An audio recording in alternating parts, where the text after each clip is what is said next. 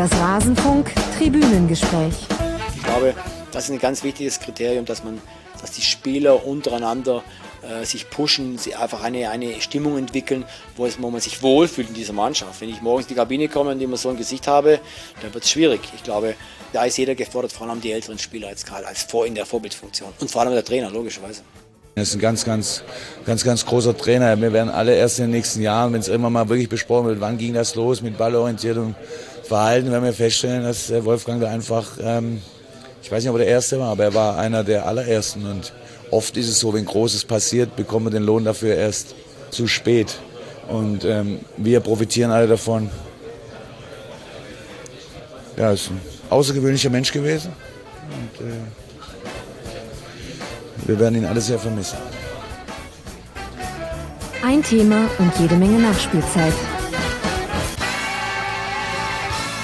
Hallo und herzlich willkommen zu Rasenfunk Tribünengespräch Nummer 48. Wir wollen uns heute mit Wolfgang Frank beschäftigen, einem ganz besonderen Trainer.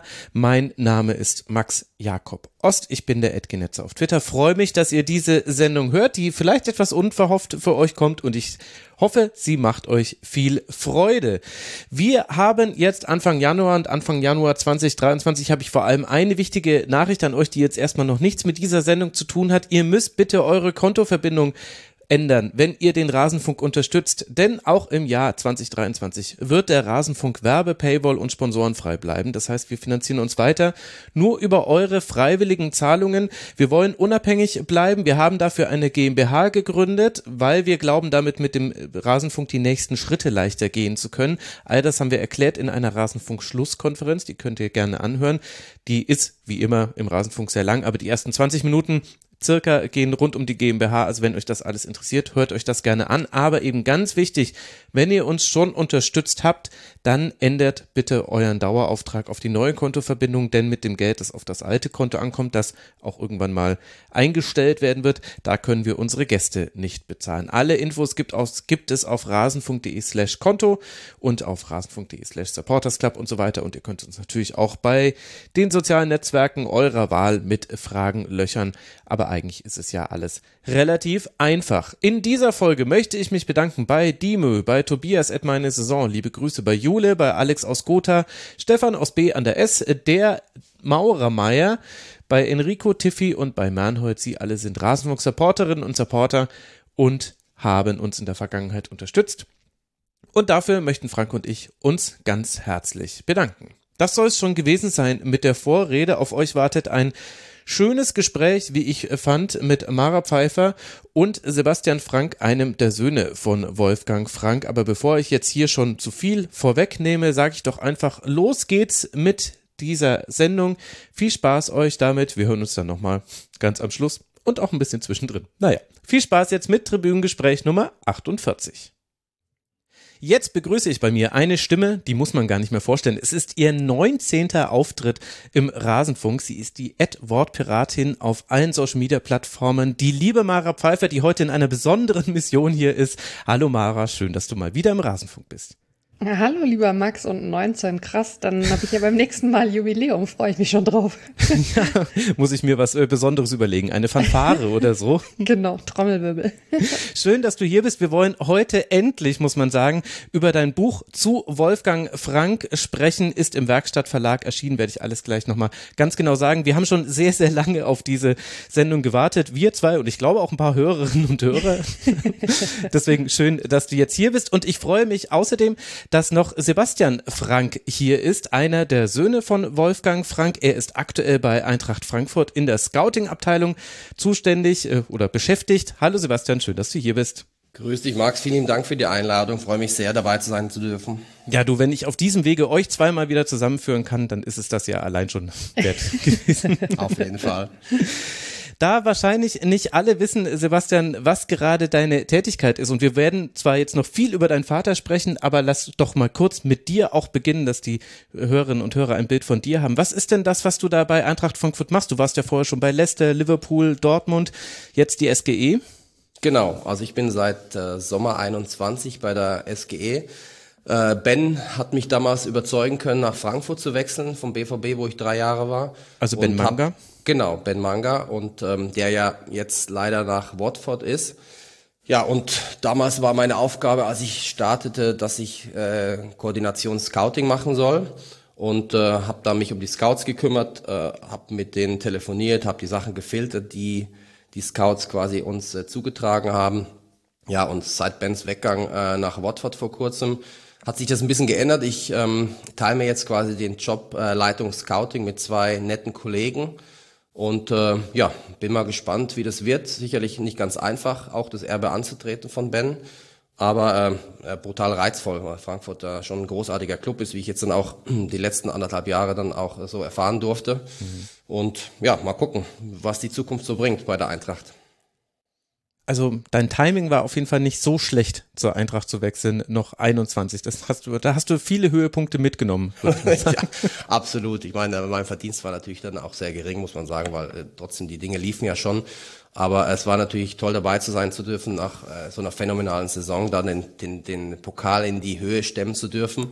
Und ähm, ja, war großartig. Also ich glaube, die Entwicklung von der Eintracht ist schon bemerkenswert. Ähm, mhm. Und das Timing war dann schon das Richtige, das sagst du schon richtig. Also das war äh, mit das Größte, was ich, was ich erleben durfte im Fußball, da dabei sein zu dürfen.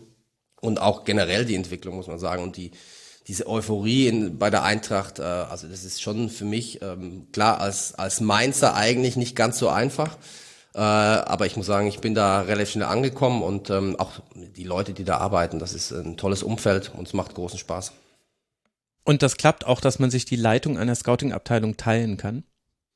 Ja, ich meine, ähm, Markus ist äh, ein offener Mensch, Markus Krösche, der ähm, da vielen Vertrauen schenkt und klar, das muss ich auch noch ein bisschen finden, ähm, aber ich glaube, man kann natürlich aus einer guten Gruppe mit einer guten Kommunikation auch ganz viel, ganz viel Positives bewirken. Äh, aber es wird sich natürlich weisen. Äh, das ist jetzt relativ frisch alles. Von daher müssen wir mal gucken, wie sich das, wie sich das einspielt. Aber ich bin da guter Dinge, dass wir da auch äh, in der Gruppe kontrovers diskutieren können und, und dann trotzdem gute Entscheidungen treffen können. Äh, deswegen, ich, ich bin da positiv auf jeden Fall gestimmt. Wir werden es ja dann verfolgen und irgendwie schwebt da vielleicht ein zukünftiges Tribünengespräch noch am Horizont, dann darf ich es jetzt nicht versauen. so ehrlich müssen wir sein. Streng dich an, ja. ja, aber wirklich, aber wirklich. Es fällt schon schwer jetzt. Aber nein, eigentlich fällt es nicht schwer, denn wir wollen ja über das Buch von Mara sprechen. Ist im letzten Frühjahr erschienen im Werkstattverlag. Es heißt Wolfgang Frank, der Fußballrevolutionär. 280 Seiten, 26 Euro kostet es. Und der Vorteil, den wir jetzt haben, Mara, dass wir nicht schon im Frühjahr darüber gesprochen haben und im Sommer mit Frauen-EM war ich dann auch dicht, sondern jetzt ist, dass wir ja ein bisschen zurückblicken können, auch auf das, was sich jetzt noch seit dem Buch getan hat. Wie blickst du denn jetzt auf dieses Werk, das ja für dich wahrscheinlich schon wieder ganz weit weg ist, weil man steckt so tief drin, dann gibt man es ab und jetzt sind ja wieder ein paar Monate vergangen. Ja, also zum einen ist es für mich tatsächlich, ähm, ist mir so jetzt in den Tagen vor der Aufnahme durch den Kopf gegangen, äh, irgendwie strange, dass wir äh, jetzt hier Anfang Januar zusammensitzen. Ich habe nochmal in meine Unterlagen reingeschaut und ähm, während ich äh, für die Recherche und für die Gespräche an dem Buch unfassbar viel Zeit hatte, ähm, war dann das tatsächliche Schreiben schon, muss man sagen, in einem relativ komprimierten Zeitraum. Ähm, ich habe es, darf man eigentlich überhaupt nicht sagen, am 20. Dezember tatsächlich angefangen zu schreiben und habe am 7. Februar abgegeben. Das ist so krass machen. Das heißt also, genau diese Phase jetzt, äh, vor einem Jahr, habe ich wirklich, also überhaupt nicht außerhalb dieses Buches existiert eigentlich. Und ich kann mich wirklich auch noch so gut dran erinnern, weil es halt eben äh, so die Weihnachtszeit und zwischen den Jahren war, was normalerweise eigentlich so ruhig ist und wo ich auch wirklich immer versuche, äh, ich mache ja nicht so furchtbar viele Pausen übers Jahr, aber das ist so eine Zeit, wo ich immer versuche, ein bisschen runterzukommen. Und ich weiß, dass ich echt bis auf den ersten Weihnachtsfeiertag und den ersten Januar, wo ich mir den Wecker mal nicht gestellt habe, halt immer auch so in dieser Weihnachtszeit nach so fünf Stunden Schlaf an den Schreibtisch gefallen bin, wenn alles noch so friedlich schlief. Und es war wirklich eine richtig, richtig krasse Phase. Und dann muss man sagen, als Basti und ich uns das allererste Mal gesprochen haben damals, das war ja für einen Artikel über Wolfgang Frank im Ballesterer, äh, war so eins der Themen, wo wir so zwischenmenschlich halt relativ schnell geklickt haben, einfach auch so dieses, äh, den eigenen Vater zu verlieren, was wir eben beide leider schon äh, ja hinter uns haben, beziehungsweise so richtig hat man das ja nie hinter sich. Das begleitet einen so ein bisschen ein Leben lang. Und äh, mein Vater ist eben tatsächlich auch im Januar damals gestorben. Ähm, das heißt, das ist sowieso so ein bisschen irgendwie der Monat, in dem mich das Thema auch sehr begleitet. Und ich also diesen Januar 2000, was war das dann, 22, den werde ich, glaube ich, nie vergessen. Das war einfach sehr, sehr heftig und ähm, gleichzeitig ist es so, dass selbst in dieser Schlussphase, also wo ich ja eigentlich so dachte, ich konzentriere mich jetzt ausschließlich auf das Schreiben, immer noch so neue Sachen reingepoppt sind irgendwie mhm. thematisch. Ich kann mich erinnern, dass ich glaube drei Wochen vor Abgabe der Basti sich nochmal gemeldet hat. Da war gerade, ihr seid da gerade umgezogen gewesen, Basti, ne? Im genau, Januar war der genau. Umzug und meinte so, ah, ich habe jetzt beim Umzug nochmal Ordner gefunden. oh nein. und natürlich, äh, ich habe, es war dann so, dass ich dachte, ich kann auf keinen Fall mir jetzt auch noch eine zusätzliche Information angucken und gleichzeitig war es so, dass ich dachte, ich kann aber auch nicht, es mir nicht angucken. Ist ja völlig verrückt, wenn es jetzt nochmal Sachen gibt, dann will ich sie natürlich auch wissen. Und dann kam der Basti echt nochmal mit so einer Wäschewanne voll Ordnern hier an und ich habe die alle nochmal durchgearbeitet und also das du hast ja auch nie wieder hergegeben, die, die Oho. ich habe sie aber tatsächlich in dieser Wäschewanne hier in dem Zimmer stehen. Die sind so sau schwer. Also ich habe sie nicht äh, beschlagnahmt sozusagen, sondern äh, du kriegst sie auf jeden Fall wieder. Nein, alles gut. Ähm, nee, genau. Aber es ist also, das, das ist vielleicht, das beschreibt irgendwie so ein bisschen das, was ich mit dem Buch in dieser Entstehungsphase so hatte. Also es war so ein, ein sehr krasser Wechsel zwischen ich kann eigentlich nicht mehr, es ist irgendwie zu viel. Und gleichzeitig aber nichts von dem, was da irgendwie ist, loslassen oder nicht anschauen wollen, weil ich das Gefühl hatte, dass da so viele Schätze lagen letztlich. Und ein bisschen ist es auch wirklich so, ähm, dass das also in der Zeit nach dem Buch so geblieben ist. Ähm, ich habe in den Gesprächen ja schon sehr viel eben darüber erfahren, was Wolfgang Frank eben Menschen auch bedeutet. Ähm, ich habe auch dann so sehr, sehr viele Rückmeldungen auch von Leuten bekommen, die sich bei mir gemeldet haben und gesagt haben, ich habe auch mal unter ihm gespielt oder ich habe ihn mal kennengelernt oder oder. Ähm, also so dieser, dieser Wunsch, sich mit ihm zu verbinden, der ist auch bei vielen Leuten, die das Buch gelesen haben, offensichtlich irgendwie so ein bisschen rausgekommen. Natürlich war es super schön, dass es äh, von der Deutschen Fußballakademie, äh, Deutsche Akademie für Fußballkultur mit nominiert war ähm, als Fußballbuch des Jahres. Also das mhm. war sicherlich ähm, eine sehr schöne Erfahrung. Auch, dass es ähm, bei diesem Elf-Freunde-Voting, wo ja eben dann also die LeserInnen sich irgendwie äh, einklinken, da dann irgendwie in die, ich glaube, ersten acht äh, gesprungen ist. Also so dieses hinterher eine Wertschätzung dafür bekommen, ist bei so einem Herzensprojekt schon noch mal wichtiger. Ich will jetzt nicht sagen, dass meine anderen Bücher mir nicht irgendwie auch sehr viel bedeuten, aber also es gibt schon Projekte, wo man, wo man mehr noch drauf schaut, was kommt eigentlich hinterher irgendwie so zurück. Mhm. Ja, also ich habe sehr, sehr intensiv wahrgenommen, so, so sehr persönliche Mails, die ich irgendwie bekommen habe zum Buch und überhaupt dieses das, also das ist auf jeden Fall ein Projekt, was mich auf einem Level berührt hat, was einfach, das könntest du nicht bei jedem Projekt haben, dann wärst du wahrscheinlich einfach auch komplett drained, weil also äh, man kann ja nicht äh, immer so ein Projekt über alles andere stellen und das habe ich phasenweise, muss ich sagen, schon gemacht und ich bereue es auch nicht, aber das kann man so natürlich nicht immer irgendwie machen. Man muss schon auch nach sich selbst und nach einem Privatleben und einer Familie und so gucken und kann nicht irgendwie sich nur von morgens bis abends mit so einem Projekt beschäftigen. Ich habe am Ende das Gefühl gehabt, ich bin, verbringe, und also das heißt, es war nicht nur das Gefühl, es war so, ich habe mehr Zeit mit Wolfgang Frank verbracht als mit irgendwem sonst. Und zwar bei weitem. Aber ähm, ja, also ich möchte es, war nur, es war eine unheimlich krasse Zeit, aber ich möchte es auf keinen Fall missen. Das ist Mhm. Mir auch erst so im Nachhinein bewusst geworden, die meisten Bücher, die ich gemacht habe, hatte irgendjemand die Idee und hat gesagt, hättest du nicht Lust oder könntest du dir nicht vorstellen. Und das ist echt einfach so aus mir und natürlich eben aus der Geschichte mit diesem Artikel und äh, dem Kennenlernen von Basti und den Gesprächen, die wir geführt haben und so zu wissen, ähm, da ist auch jemand, der könnte mir eben diese Geschichten erzählen. Also weil damit fängt es ja mal an. Aber ja, also es war jetzt ein sehr langer Monolog, aber das sagt vielleicht auch schon ein bisschen was über die Bedeutung, die das Buch für mich hat. Ähm, ich bin, ich bin sehr, sehr froh, dass ich die Idee damals ausformuliert habe, dass der Werkstattverlag Lust hat, das zu machen, dass Basti und auch ähm, sein Bruder Benjamin ähm, gesagt haben, wir unterstützen das auch und schon, äh, das wird äh, immer bleiben für mich, dieses Projekt mhm. und auch die, die Entstehungsphase, ganz sicher. Und wir sind auch froh, dass du es äh, gemacht hast, Mara, denn es ist äh, keine, ich meine, wir sind jetzt ja eh gewogen, das wissen alle Hörerinnen und Hörer, ich meine, du bist jetzt zum 19. Mal hier, das ist jetzt auch kein Geheimnis.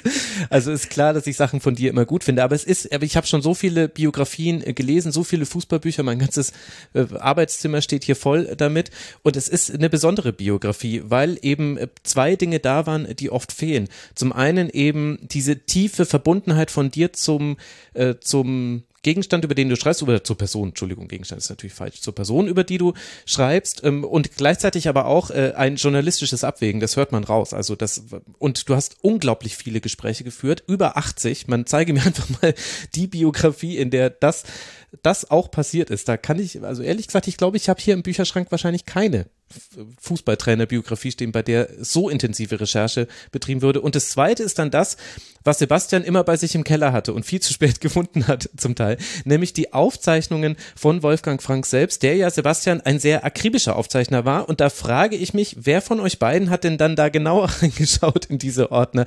Hast du auch manchmal durchgeblättert und dir diese ganzen, ja fast schon tagebuchartigen Einträge deines Vaters zu Gemüte geführt? Ja, also ich habe es jetzt nicht im Detail mir angeschaut, aber ich habe das natürlich immer wieder mal da reingeguckt, weil es war ja dann auch zu besonderen Zeiten, weil das hat mich dann auch mal interessiert. Da waren ja Ordner dabei. Er war ja unfassbar. Er hatte sich ja jeden Tag alles aufgeschrieben. Er hat sich komplett durchstrukturiert von morgens bis abends. Termine, Gedanken, ähm, Ideen, äh, Zeitungsartikel, die er dazu gefunden hat und auch abgeheftet. Und da kann man natürlich dann auch schon einiges für sich ziehen und speziell halt dann auch wo er das erste Mal in Mainz aufgehört hat, dann war halt auch äh, klar beschrieben, für mich ist jetzt quasi so mehr oder weniger fertig, ich kann nicht mehr, ähm, Zeitpunkt gekommen, mich zu verabschieden. Und das waren dann immer so, so Punkte, wo ich dann auch im Nachgang natürlich mich ja schon mal für interessiert habe, wie kam es dazu oder welche Gedankengänge hatte er? Und ähm, das ja auch so im Nachgang nach so langer Zeit, das nochmal zu sehen und ähm, ja, ich meine auch alleine seine Schrift zu sehen und das sind so Dinge, die dann halt auch berühren und das irgendwie vermisst man das alles und kann zumindest im Kleinen das nachschlagen und nachlesen nochmal und so ein bisschen Gefühl wieder aufbauen. Deswegen ähm, habe ich da immer wieder sporadisch reingeschaut, ohne jetzt im Detail immer zu gucken, was, wie, wo genau, weil er hatte dann auch Aufstellungen notiert, äh, selbst bei Eckenvarianten, er hatte da ja alles untergebracht in diesen Ordnern. Ähm, und sein ganzes Büro war ja in Mainz damals auch voll mit Büchern, mit, mit, mit Unterlagen, mit Ordnern.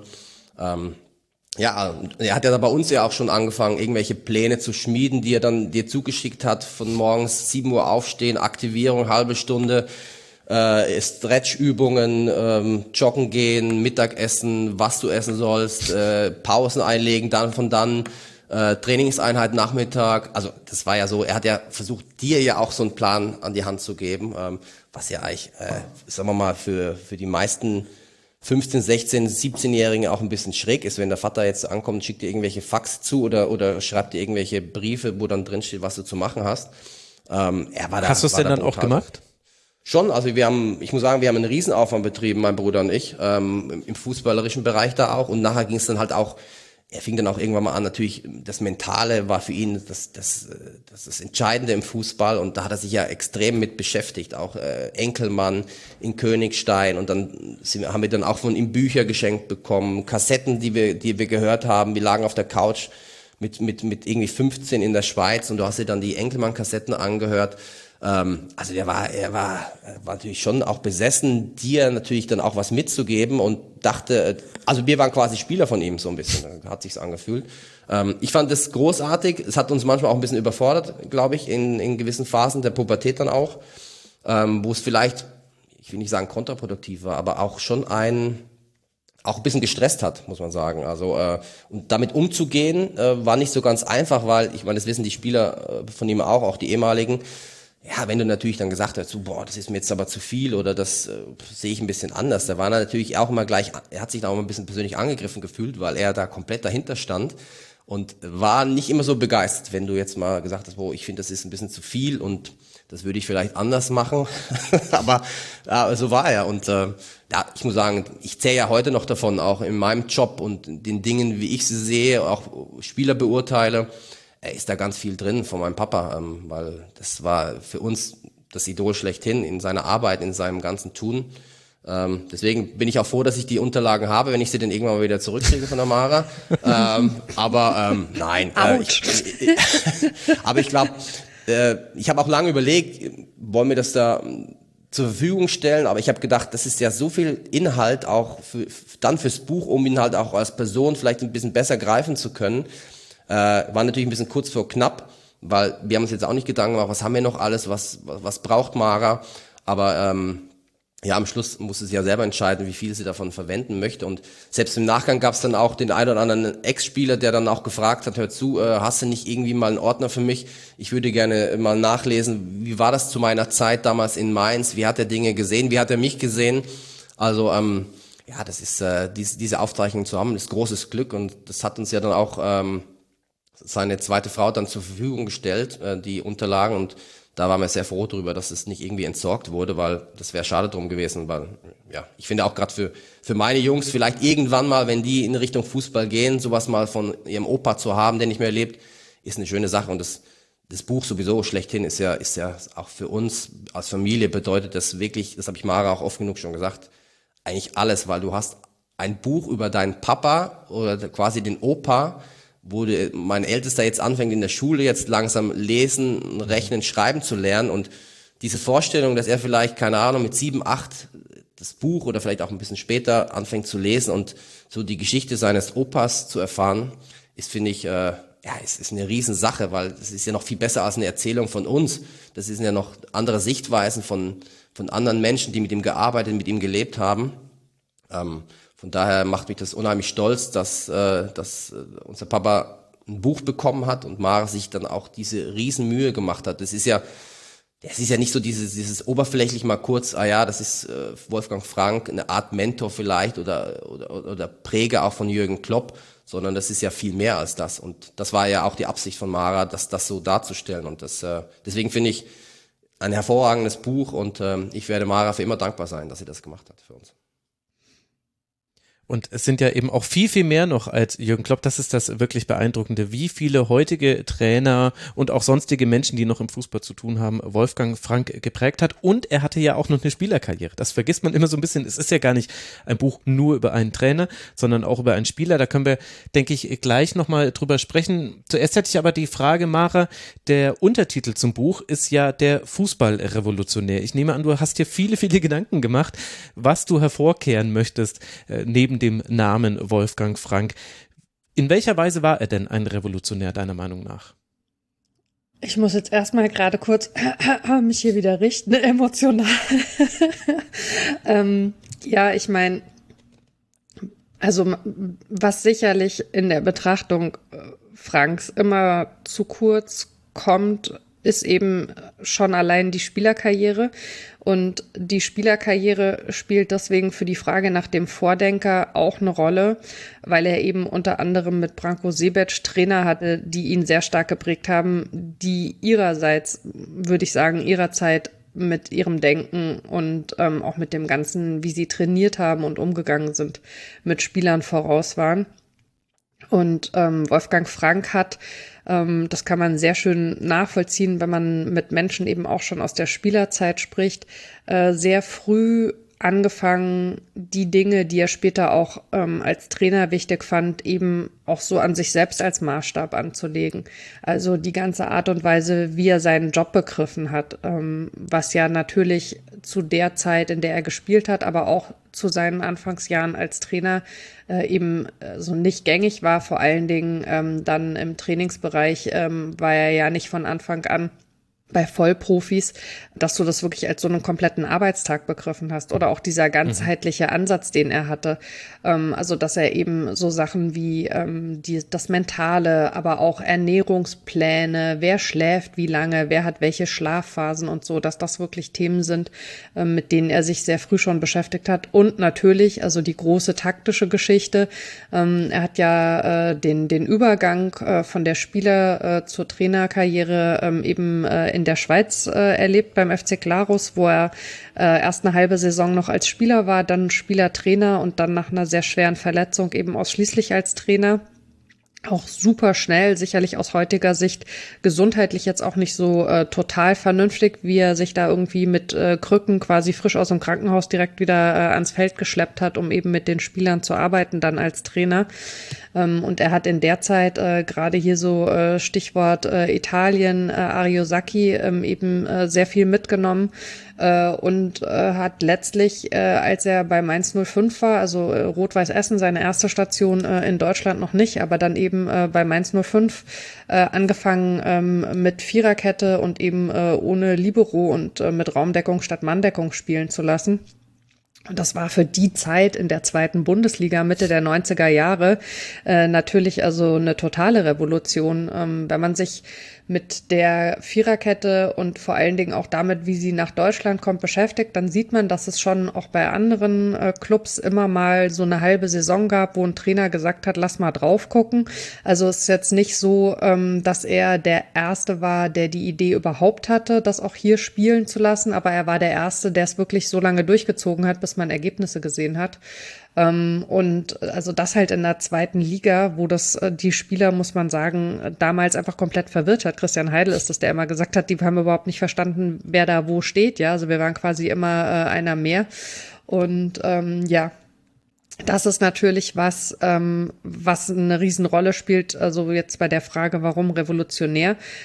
Aber also auch das ist was, was mir beim Buch total wichtig war, es darauf eben nicht zu beschränken, weil also wenn du die Geschichte erzählen möchtest von jemand, der eine taktische Veränderung irgendwo neu eingeführt hat, dann bist du blöd gesagt relativ schnell am Ende. Also mhm. ähm, das ist sicherlich ähm, nicht das, äh, worauf äh, ich ihn reduzieren würde, sondern am Ende, wenn ich es kurz machen sollte, würde ich die Frage nach dem Revolutionär immer mit diesem ganzheitlichen Ansatz beantworten, weil ich glaube, da war er wirklich, ja, wegweisend. Also da muss man auch sagen, bekommt man in den Gesprächen so ein bisschen mit, dass es für einen persönlich vermutlich kein Segen ist, seiner Zeit voraus zu sein. Wenn man zu weit der Zeit voraus ist oder vielleicht auch nicht die Person, die das vor sich herträgt in der Öffentlichkeit. Das war ein ja. Gedanke, den ich oft hatte. Ähm, aber genau, um das kurz zu untermalen und auch noch kurz zu erklären, weil Sebastian hat vorhin schon den Namen Enkelmann fallen lassen. Das ist zum Beispiel Professor Enkelmann. Äh, der kam auch in der Folge mit Norbert Elgert äh, im Tribünengespräch äh, öfter vor. Also könnt ihr euch auch gerne nochmal anhören, liebe Hörerinnen und Hörer.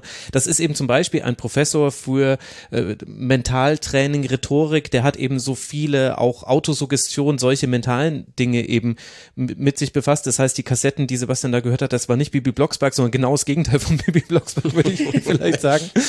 Und, äh, und äh, dementsprechend vielleicht auch ein anderes Hörvergnügen. Aber das ist eben etwas, was damals noch ganz anders bewertet wurde. Das liest man ja auch immer wieder in, in Berichten aus dieser Zeit. Und dieser ganzheitliche Ansatz, den wir heute im Fußball haben, dass man auf Ernährung, Schlaf, Fitness, mentale Gesundheit, genauso wie körperliche Fitness, taktische Flexibilität und so weiter achtet, also alle, alle Aspekte abdeckt, das hat eben Wolfgang Frank schon sehr früh gehabt und er hatte es interessanterweise ja auch schon durch die Trainer, die er als Spieler hatte. Also das ist mir ganz extrem aufgefallen, die dir ja sicherlich auch mache, denn mir ist es ja aufgefallen, weil es dir aufgefallen ist. Ich weiß ja alles nur durch dich, seien wir so ehrlich.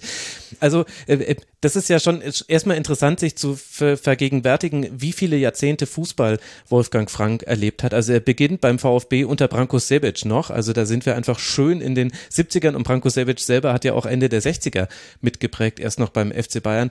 Und da hast du eben schon früh ein Spiel, einen Trainer, der auf Raumdeckung setzt, eben damals schon. Und eigentlich war damals Manndeckung über den ganzen Platz und jeder hatte genau, äh, wusste genau, was er zu tun hat und im Grunde renn halt einfach ein bisschen mehr als dein, als dein Gegenspieler und sei tougher als der in den sehr harten Zweikämpfen und dann wird das schon irgendwie werden. Er hatte dann äh, bei Alkmaar unter Jo Brandt einen Trainer, der auf Ernährung und Fitness geachtet hat. Alles eben noch sehr früh in seiner Karriere und man weiß jetzt natürlich nicht, ist wahrscheinlich auch eine müßige Diskussion, ob das jetzt auch der Grund dafür ist, dass er selbst dann eben so revolutionär war in seinem Ansatz, dass er all diese Dinge von seinen Trainern zusammengebracht hat. Aber es ist eben schon interessant zu sehen, dass er da, glaube ich, auch öfter mal am richtigen Ort war, ohne dass er als Spieler, er hatte eine erfolgreiche Karriere, stand kurz vorm Länderspieldebüt, würde ich jetzt einfach mal so sagen. Ich glaube, es waren immer so ein paar Verletzungen, die da mit reingekommen sind.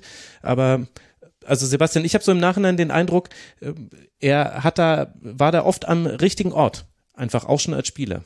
Das auf jeden Fall, aber ich glaube, du musst aber auch die Chance erkennen, das für dich mitzunehmen. Das war, glaube ich, mhm. das Entscheidende, weil ich glaube, dass viele Trainer auch gute Ideen haben und aber ich glaube dann auch musst du als Spieler ja auch erkennen, das Wesentliche für dich da mitzunehmen und zu sagen, okay, ich äh, bin dann auch durch die die Art der Trainer inspiriert worden, selber Trainer zu werden und ich glaube, so hat er es ja dann auch mit seinen Spielern gemacht.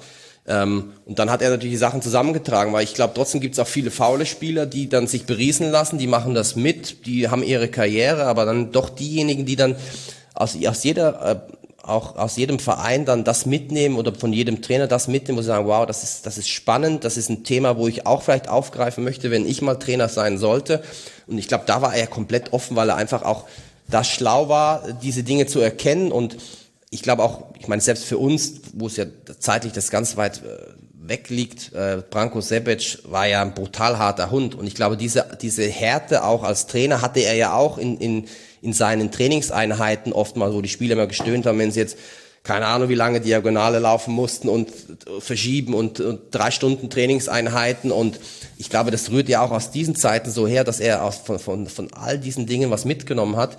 Ähm, Ernährung, auch, ja, das haben wir jetzt sind so Themen. Auch er wurde ja dann gerne so ein bisschen von seinen mentalen Kniffen, das war dann so, er wurde relativ früh dann so ein bisschen in diese Esoterik-Ecke geschoben, mhm. was ihm auch nicht so ganz gerecht wurde, finde ich. Also Mara hat schon recht, das Problem ist, wenn du natürlich einer der vermeintlich Ersten bist, die das dann auch öffentlich wirklich dann äh, mal, mal benennen und, und, und auch leben äh, und die Leute das nicht wirklich kennen und wird ja schnell abgetan dann auch so, vielleicht auch speziell manchmal in Deutschland, dass man sagt erstmal, boah, was will der jetzt mit dem Scheiß hier eigentlich äh, mental? Und äh, wir machen das immer schon so und wir haben immer schon Schnitzel vom Spiel gefressen äh, und haben trotzdem gut gespielt. Ja, aber ähm, ich glaube, du hast da schon, du triffst da auf viele Leute, die da keinen richtigen Bock drauf haben, sich zu verändern. Und das war immer bei ihm Thema, sich zu verändern, sich weiterzuentwickeln und das hat er ja selber auch vorgelebt. Und ich, deswegen war er, glaube ich, trotzdem auch glaubwürdig für seine Spieler, weil er das jeden Tag vorgelebt hat. Und ich glaube, ein Punkt ist tatsächlich auch ähm, bei den Themen, die er mit reingebracht hat als Trainer, die jetzt für die Spieler erstmal ungewohnt waren, ähm, hatte es auch immer so ein bisschen was damit zu tun, wo steht der Verein gerade, bei dem er angefangen hat. Und das ist eigentlich so ein bisschen das, was, was schade ist, finde ich. Also weil natürlich, ähm, wenn er wie beispielsweise eben damals bei Mainz 05, aber auch bei anderen Clubs ähm, Rot-Weiß Essen zum Beispiel, gut, da hat er die Themen noch nicht so stark mit reingebracht, aber also ähm, bei denen äh, war ja der Zwangsabstieg schon mhm. klar. Ähm, und wenn er eben in Vereine gekommen ist, die in einer schwierigen Situation waren, dann war letztlich eine größere Offenheit da bei den Spielern, so nach dem Motto, was haben wir zu verlieren, ja? Also die haben dann natürlich blöd gesagt äh, alles mitgemacht. Und einer der Gründe würde ich heute sagen, warum es ihm dann leider als Trainer verwehrt geblieben ist, eben tatsächlich äh, auch in die erste Bundesliga äh, vorzudringen, ist, dass wenn er mal in einen Verein gekommen ist, äh, aus einer Überzeugung der Verantwortlichen heraus und nicht aus einer Notlage, also natürlich musst du auch in einer Notlage eine Überzeugung für den Trainer haben, aber ich meine im Sinne von, man holt jemanden, um zu sagen, wir versuchen jetzt den nächsten Schritt zu machen, dann waren sich die Spieler in dem, was sie bisher gemacht haben, viel sicherer. Und dann war teilweise der Widerstand gegen diese für die Zeit neuen Methoden viel größer, weil die Spieler gesagt haben, was soll denn der Scheiß? Das haben wir bisher auch nicht gebraucht. Wieso sollen wir uns jetzt mit dem Kram beschäftigen?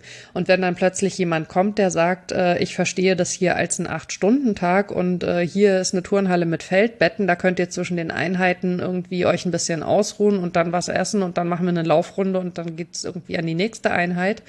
Und wir machen im Übrigen nicht nur die physischen Einheiten, sondern wir setzen uns zwischendurch auch noch drei Stunden vor den Fernseher. Hier sind meine VHS-Kassetten, da zeige ich euch mal. drei Stunden. Genau, ja, dann zeige ich euch mal, wie die das irgendwie in Italien machen und warum die mit dieser Art des Fußballs halt erfolgreich sind. Da haben sich natürlich teilweise die Spieler an den Kopf gegriffen, weil sie gesagt haben, was will der denn von uns? Also das haben wir ja noch nie gehabt. Mhm. Das war ja. eben auch nicht so ganz angenehm. Ich muss äh, kurz die zeitliche Einordnung machen, Sebastian, da darfst du gerne äh, noch ergänzen, äh, was du gerade sagen wolltest. Also äh, Wolfgang Frank ist 1951 äh, geboren, das heißt, äh, das ist immer so meine Orientierung, ein Jahr vor Uli Hoeneß. Vielleicht liegt das an einem anderen Projekt, was ich mal gemacht habe. Ähm, und, ich weiß ja auch nicht. ja, weiß ich auch nicht. Und hat von 1971 bis 1988 gespielt und hatte dann einen fließenden Übergang vom Spieler zum Trainer. Also nur damit die Hörerinnen und Hörer so grob die Zeitlichkeit im Kopf haben und dann im Grunde ab Mitte der 80er, Ende der 80er äh, bis dann weit in die 2000er hinein war er dann als Trainer aktiv. Das sind eben diese Jahrzehnte Fußball. Und Sebastian, du hattest gerade angesetzt und ich dich unterbrochen. Ich weiß gar nicht, mehr, was ich sagen wollte, wenn ich ehrlich bin. ähm, vielleicht fällt es mir gleich nochmal ein. Ähm, Darf ich dir dann eine Frage stellen? Denn natürlich. Du weißt ja selbst auch und wurdest auch in einem anderen Podcast darauf angesprochen. Du siehst deinem Vater sehr ähnlich. Das ist wirklich äh, wirklich ganz erstaunlich. Und du bist ja sehr viel im Fußball unterwegs und ja wohnst ja auch noch und arbeitest jetzt auch bei einem Verein aus einer Gegend, äh, die ja auch Wolfgang Frank fast so für sich reklamiert. Also meins meine ich jetzt in diesem Fall. Wie oft begegnet dir denn in deiner täglichen Arbeit noch dein Vater, sowohl bei Dingen, wo du dich dran erinnerst, an Dinge, die du vielleicht mit 15 auf einer Kassette gehört hast und die dir jetzt helfen, als auch äh, von Weggefährten und Weggefährtinnen, die dich auf ihn ansprechen? Ja, also schon oft. Ich bin ja auch, ich bin ja auch noch regelmäßig im Austausch. Also, ob es jetzt mit Christian ist in, in, in Mainz.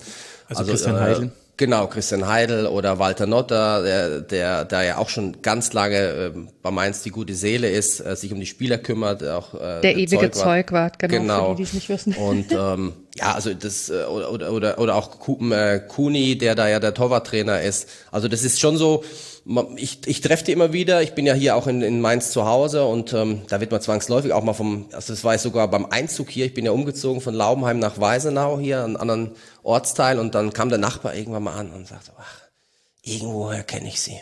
Ich so, ja, wir haben uns noch nie gesehen. Ja, aber sind Sie vielleicht der Sohn von Wolfgang Frank? Und ich so, ja, das war, war dann schon witzig, weil selbst ältere Fans von Mainz 05 dann irgendwie auch beim Supermarkt, die so sagen, ach, ach, das ist das sieht doch aus irgendwie ein bisschen wie Wolfgang Frank. Und dann wirst du auch sogar zwischendurch mal angesprochen drauf.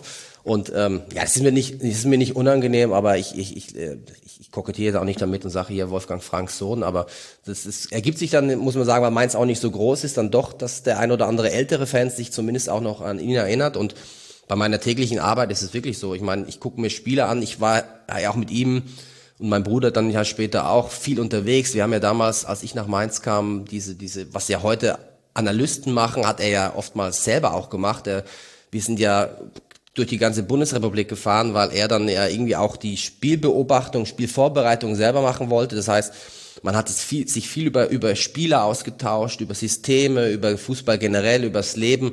Also das ist schon so, dass man da immer bei seiner täglichen Arbeit da schon sich immer wieder zurückerinnert an die Zeiten, wo man mit ihm auch über Dinge gesprochen hat, wie er Spieler sieht und ähm, ja und man auch sich ganz oft dabei ertappt, so boah, ich würde ihn jetzt eigentlich gerne mal anrufen. Hm. Ich habe ja irgendwie seine alte Handynummer selbst noch bei mir im, im, im Telefon drin und denke mir ganz oft so, boah, was würde er jetzt sagen, äh, weil er auch ein einfach ein brutal guter Ratgeber war. Das war so, wenn du ein Problem hattest, konntest du ihn anrufen und du wusstest, er wird dir immer irgendwo eine Lösung oder einen Denkansatz liefern, wo du und auch also immer im Positiven, wo du dann dich selber auch mal sagst, okay, stimmt, er hat recht, so du reflektierst dich ganz anders und das muss ich sagen, fehlt mir total das merke ich ganz oft äh, bei meiner Arbeit oder auch Umgang mit meinen Kindern und so, wo du denkst so, der, er war immer so für uns ein Ansprechpartner, den du ja, den du immer gerne bei dir gehabt hast und ähm, wir auch eine besondere Beziehung mit ihm gepflegt haben. Ich habe da in Mainz ja auch mit ihm zusammen gewohnt. Das war ja auch ein bisschen chaotisch, weil er war ja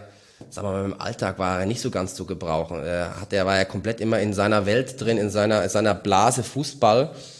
Und alles andere war für ihn ganz schwierig, so irgendwie, ich habe den noch nie wirklich mal Hausarbeit machen sehen oder Betten aufschütteln oder mal einkaufen oder sonst was. Es war ja, es war teilweise schon auch ein bisschen schräg, muss ich sagen. Aber eben äh, auch im, morgens ging es ja dann schon los, irgendwie im Bad die Sprachübungen, die er dann gemacht hat, wo dann auch mal die Nachbarn sich beschwert haben, Männer da mit A, E, I, O, U anfingen.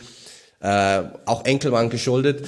Äh, das, ja, du, also man merkt schon, ich finde immer, ich werde jeden Tag irgendwie, denke ich an ihn und äh, fällt mir was auf und du wirst auch ab und zu mal darauf angesprochen und auch bei, bei Frankfurt äh, selbst Markus Krösche hat da mal gesagt, ja, du hast jetzt sicherlich viel mitgenommen vom Papa auch und so, weil er dann ja auch mitgekriegt hat, dass es ein Buch darüber gab. Und ähm, ja, das ist ähm, also ist mir eine große Stütze immer noch, muss ich sagen. Und ähm, aber du merkst dann halt auch gleichzeitig, wie sehr er dann doch fehlt, weil du dann immer wieder auch jeden Tag darauf angesprochen wirst, also fast jeden Tag, ja. Ja, das mit dem AIUU müssen wir, glaube ich, später noch erklären, aber fast doch äh, wichtiger, glaube ich, ist der Punkt, wir hören jetzt hier den Sohn über seinen Vater sprechen und er sagt, er war ein Ratgeber in allen Belangen und äh, man konnte ihn jederzeit anrufen und so weiter. Und Mara, die Spieler oder viele Spieler haben genau dasselbe zu dir auch gesagt.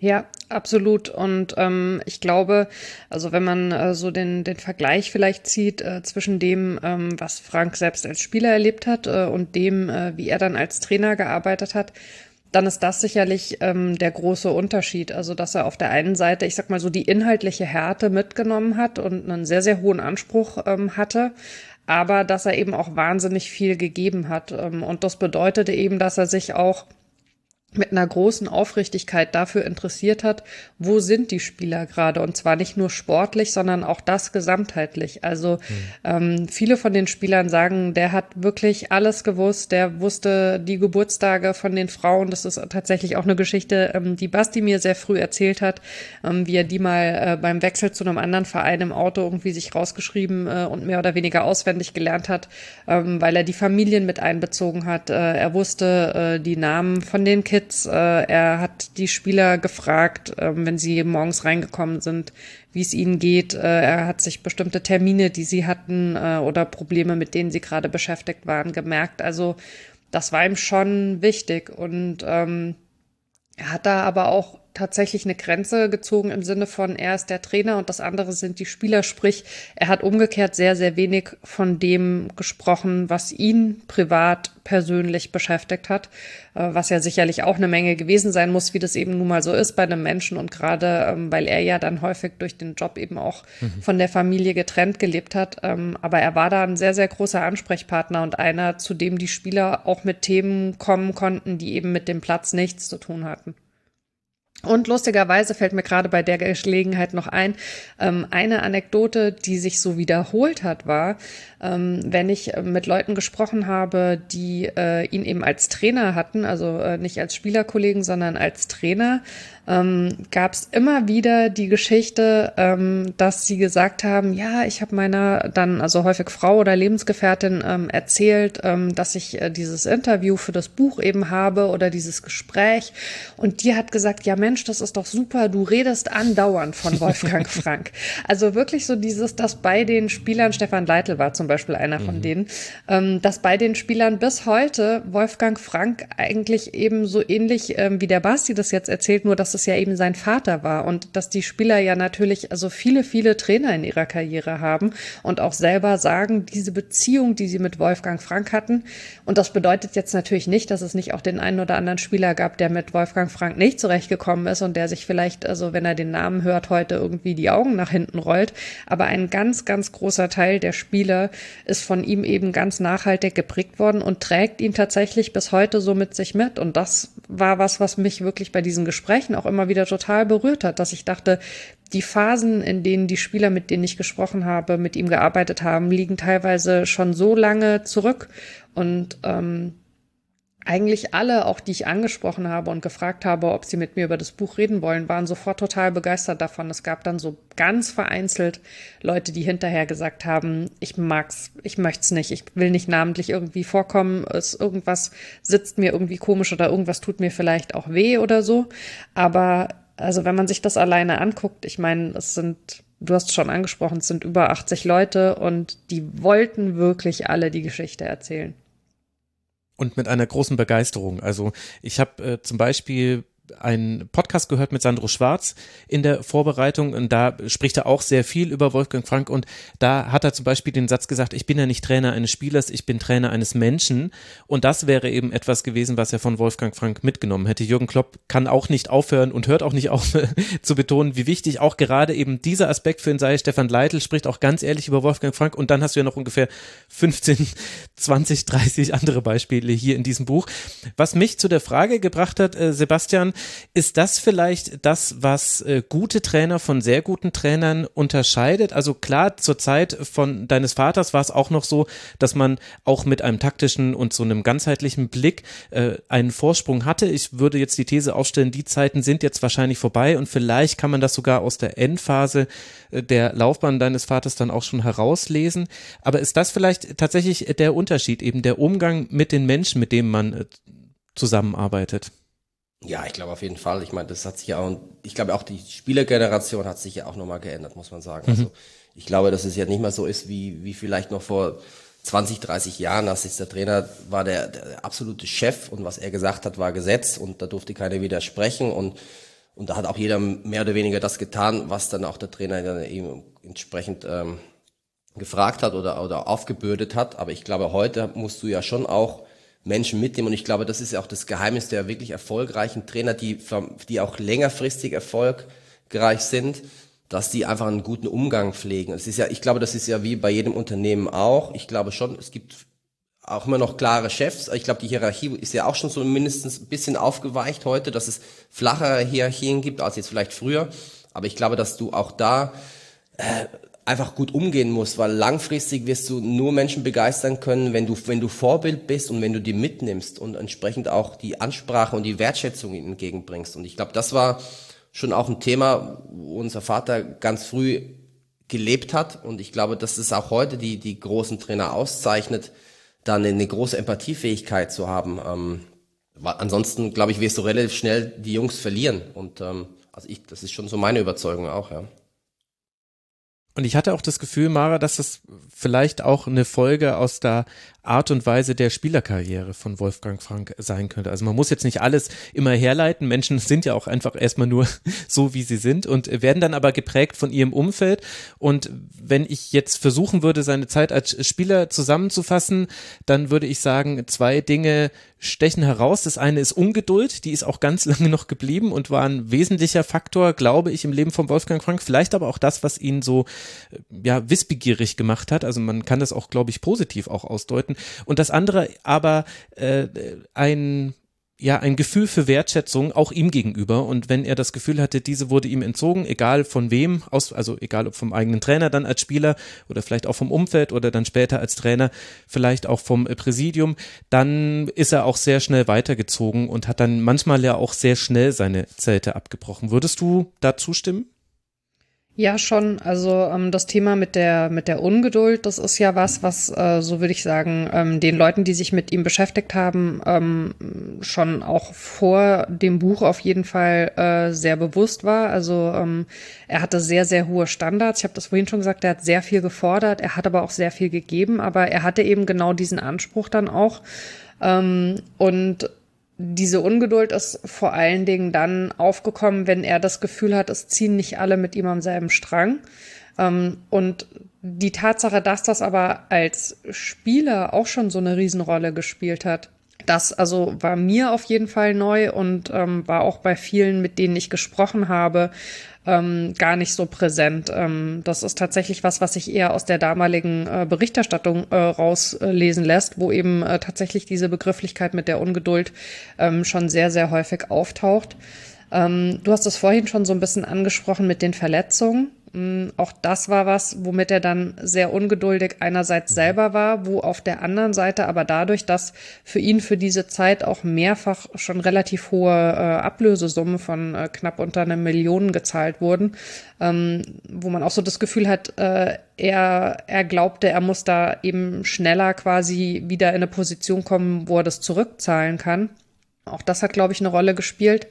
Und das Gefühl, nicht immer vielleicht die Wertschätzung bekommen zu haben als Spieler, die er sich gewünscht hat. Also er, er stand ja häufig vor dem großen Sprung, ähm, auch beispielsweise hast du angesprochen in die A-Nationalmannschaft. Es gab ja damals mhm. äh, eben auch noch diese B-Nationalmannschaft und ähm, für die hat er ja mehrfach gespielt und ähm, die Spiele, in denen er eigentlich die Chance gehabt hätte, dann eben oben äh, mit reinzurutschen, ähm, war eigentlich ausschließlich verletzungsbedingt, ähm, dass es dann eben letztlich nicht dazu gekommen ist. Und ähm, ich würde sagen, ähm, von dem, was ich über ihn gelernt habe, ist mein Gefühl, er hätte sich an der einen oder anderen Stelle mehr Feedback, einfach konstruktiv, noch nicht mal ausschließlich positiv, aber mehr konstruktives Feedback gewünscht und eine intensivere Beschäftigung mit ihm als Person. Und das ist was, diesen Mangel, den er da selber gefühlt hat, hat er umgemünzt in was Positives. Es gibt ja mhm. Leute, die dadurch eher hart und unzufrieden werden. Und er hat das aber umgemünzt und hat daraus gemacht, dass er eben genau diese Wertschätzung seinen Spielern entgegengebracht hat. Und das ist, finde ich, was total Wertvolles. Und es ist, glaube ich, auch was, was eben diese Spieler wiederum von ihm mitgenommen haben. Und ähm, ich würde gerne noch einen Satz zu Jürgen Klopp sagen, also weil ähm, du hast ihn jetzt schon mehrfach angesprochen und ähm, ich finde, was ganz, ganz wichtig ist und was auch für mich wichtig ist, was auch was ist, was ich, was ich ihm versucht habe zu vermitteln, wofür ich wirklich dankbar bin, es ist sein Verdienst, glaube ich, ähm, dass über Wolfgang Frank so noch gesprochen wird, weil er nicht aufgehört hat, über ihn zu reden. Hm. Und das hat was mit dieser Wertschätzung zu tun, das wird weitergetragen. Gleichzeitig ist es dann eben in so einem Fußballgeschäft so dadurch, dass Jürgen Klopp eben diesen Erfolg und diese Bekanntheit hat, verengt sich dann bei vielen Leuten eben der Blick darauf, dass Wolfgang Frank eben Jürgen Klopp beeinflusst hat. Und ähm, gleichzeitig gibt's eben auch so ein bisschen in Mainz, glaube ich, das Gefühl, ähm, dass ja, Wolfgang Frank diese eine entscheidende Station hatte und dass das eben Mainz war. Und so sehr er auf der einen Seite für Klopp wichtig war und so sehr er für Mainz und Mainz für ihn wichtig war, war es mir total ein Bedürfnis zu zeigen, es gibt viel, viel mehr. Und mhm. lustigerweise ist es so, dass die Reaktionen auf, aus Mainz teilweise so ein bisschen ja, wie soll ich sagen? Also es gibt äh, schon so den einen oder die andere, die so sagen, diese Mainzer Kapitel sind viel zu kurz. Dabei sind sie schon eigentlich die längsten im Buch, weil es halt eine sehr entscheidende Phase war. Ähm, es ist so ein bisschen schwierig, glaube ich, für den einen oder die andere da, das so loszulassen, dass Mainz die einzige Station war. Und auf der anderen Seite ist es so, wenn man mit Leuten von den anderen Stationen spricht, dass die total happy sind und sagen, endlich wird mal nicht nur auf diese Mainzer Zeit geguckt, der hat mich und uns auch so stark geprägt und darüber redet irgendwie nie jemand. Aber ja, also ich glaube, man, man hört das vielleicht immer wieder raus, diese hohe emotionale Verbundenheit, die die Leute haben, die eben auch dann letztlich dieses Bedürfnis schafft. Also darauf genau hinzuweisen, wie wichtig er eben war. Das ist schon was, was mich sehr beeindruckt hat. Also ich werde jetzt nicht alle seiner 16 Stationen als Trainer aufzählen, aber noch kurz, damit wir das auch, damit die Hörerinnen und Hörer ein Bild haben. Also als Spieler war er aktiv äh, in Stuttgart, Alkmaar, Braunschweig, Dortmund und Nürnberg. Dann ging's äh, zum SV Bad Windsheim. Da habe ich mich sehr gefreut. Da bin ich, da bin ich ursprünglich mal aufgewachsen da in der Nähe. Und dann in die Schweiz und in der Schweiz war dann der Übergang zum Trainer äh, da sein. Eben, ich habe es ja vorhin auch schon gesagt, auch schon mit so einer Übergangsphase als Spielertrainer noch und dann leider einer Verletzung, die das Ganze beendet hat. Und äh, die Schweiz ist ja generell ein interessanter Standort. Und da würde mich deine Meinung interessieren, Sebastian, weil du ja bestimmt auch heute als Angehörige des Fußballkosmoses äh, da nochmal anders drauf blickst. Es ist schon wirklich krass, wie steinzeitlich Deutschland fußballtechnisch einfach unterwegs war. In den 80ern, auch in den 90ern noch. Äh, vielleicht ist es deshalb auch so, dass wir dann einzelne Personen, die dann in den 90ern vielleicht mal mit sowas angefangen haben, wie eben Viererkette und äh, und Raumdeckung dann so einzeln hervorheben und dann vielleicht andere wie eben Wolfgang Frank in den Hintergrund geraten, die das schon viel, viel früher gemacht haben und dies ja auch nicht, Mara hat es ja auch schon gesagt, auch nicht erfunden haben. Glaubst du, dass das eine wichtige Rolle spielt, wenn man auf äh, das Leben deines Vaters, das Wirken deines Vaters zurückblickt, dass eben seine Sozialisation zum Trainer, die er ja dann quasi, wo er sich sein eigenes Bild zusammengebaut hat und sich aber auch ausprobieren konnte, dass es eben nicht in Deutschland, die im Deutschland dieser Zeit stattgefunden hat, Ende der 80er? Ja, absolut. Also ich glaube, das ist ja, also ich glaube, die Schweiz damals auch und auch die Einflüsse, die es dann in der Schweiz gab, natürlich äh, nahe zu Italien, auch äh, französischsprachige Schweiz. Also ich glaube, da hast du natürlich auch eine Mischung gehabt, die natürlich dann auch interessant war, wo du wo du, wo es auch viele Ideen gab, wo der Druck auch vielleicht nicht so war, wie es jetzt in Deutschland war, dass du Sachen ausprobieren konntest und auch neue Ideen aufnehmen konntest. Und ich glaube, das schon sehr prägend war. Er, er, ich muss sagen, und das ist ja das, was ich äh, heute ja auch immer so ein bisschen mit, mit, mit äh, Skepsis sehe, wenn jetzt Trainer irgendwie ganz oben einsteigen und selbst die eine große Karriere hatten als Spieler. Mhm. Mal, äh, ich glaube, unser Vater ist so ähnlich wie auch bei Sandro, muss ich sagen, so dieses, diese Basisarbeit. Ich glaube, er konnte in Glarus, in einem Bergkanton mit 5000 Einwohnern, äh, konnte er natürlich dann auch wachsen als, als Spieler dann, als Spielertrainer und dann als Trainer Sachen ausprobieren. Du hast da ein Umfeld gehabt, ja, da, da hat sich jetzt niemand großartig damals dafür interessiert. Er hat dann auch äh, da sein, sein, sein, sein, sein Trainerschein hat er zwar in Deutschland gemacht, aber auch die Weiterbildungen, die er dann in der Schweiz gemacht hatte und alles. Also ich glaube, das war schon eine Zeit, wo er vieles ausprobieren konnte, viele Leute kennengelernt hat Und, ähm, und da war schon, war man vielleicht auch ein Ticken offener in der Schweiz, äh, weil jetzt der Fußball vielleicht jetzt auch nicht diesen Stellenwert hatte, den er in Deutschland hatte. Das, da natürlich jetzt auch, da war Skifahren eher angesagt und mhm. der Fußball wurde okay, das, das gab schon Interesse, aber es war jetzt nicht so, dass du jetzt im Fokus standst wie in Deutschland, wo der Druck vielleicht auch da war und sich keiner wirklich getraut hat, vielleicht so zu der Zeit Dinge neu reinzubringen war das schon eine prägende Zeit für ihn als, als Trainer, würde ich schon so sagen. Ja. Und wenn man sieht, Uwe Rappolder auch in der Schweiz gespielt, mhm. der ja auch mit, dem, mit der Systematik dann herangegangen ist. Also ich glaube, die Schweiz hat ja nicht nur ihn inspiriert, sondern auch andere, ähm, dass man da einfach offener war. Und auch so Michael Feichtenbeiner, der damals ja auch Stuttgarter Kickers mal Trainer war, der dann auch irgendwie mit Viererkette äh, anfing. Also ich glaube, es gibt einige, unser Vater ist sicherlich nicht der Erste gewesen, nicht der Einzige, weil das ist ja auch mal so ein Thema, wo ich teilweise drüber schmunzeln muss, wenn das einer für sich beansprucht. Ich bin jetzt der Erste, der dies oder jenes gemacht hat mhm. und man ist nie der Erste, weil es gibt trotzdem auch noch andere Leute, die auch mal über den Tellerrand hinausschauen. Deswegen war unser Vater jetzt auch nicht der Erste. Er hat, da, da wurde es vielleicht ein bisschen offensichtlicher, weil es auch so eine Erfolgsstory wurde zu der Zeit in Mainz mit dem Club, wo man auch sagen muss, damals, äh, niemand hat sich wirklich großartig für Mainz interessiert, zur damaligen Zeit, außerhalb von Mainz zumindest.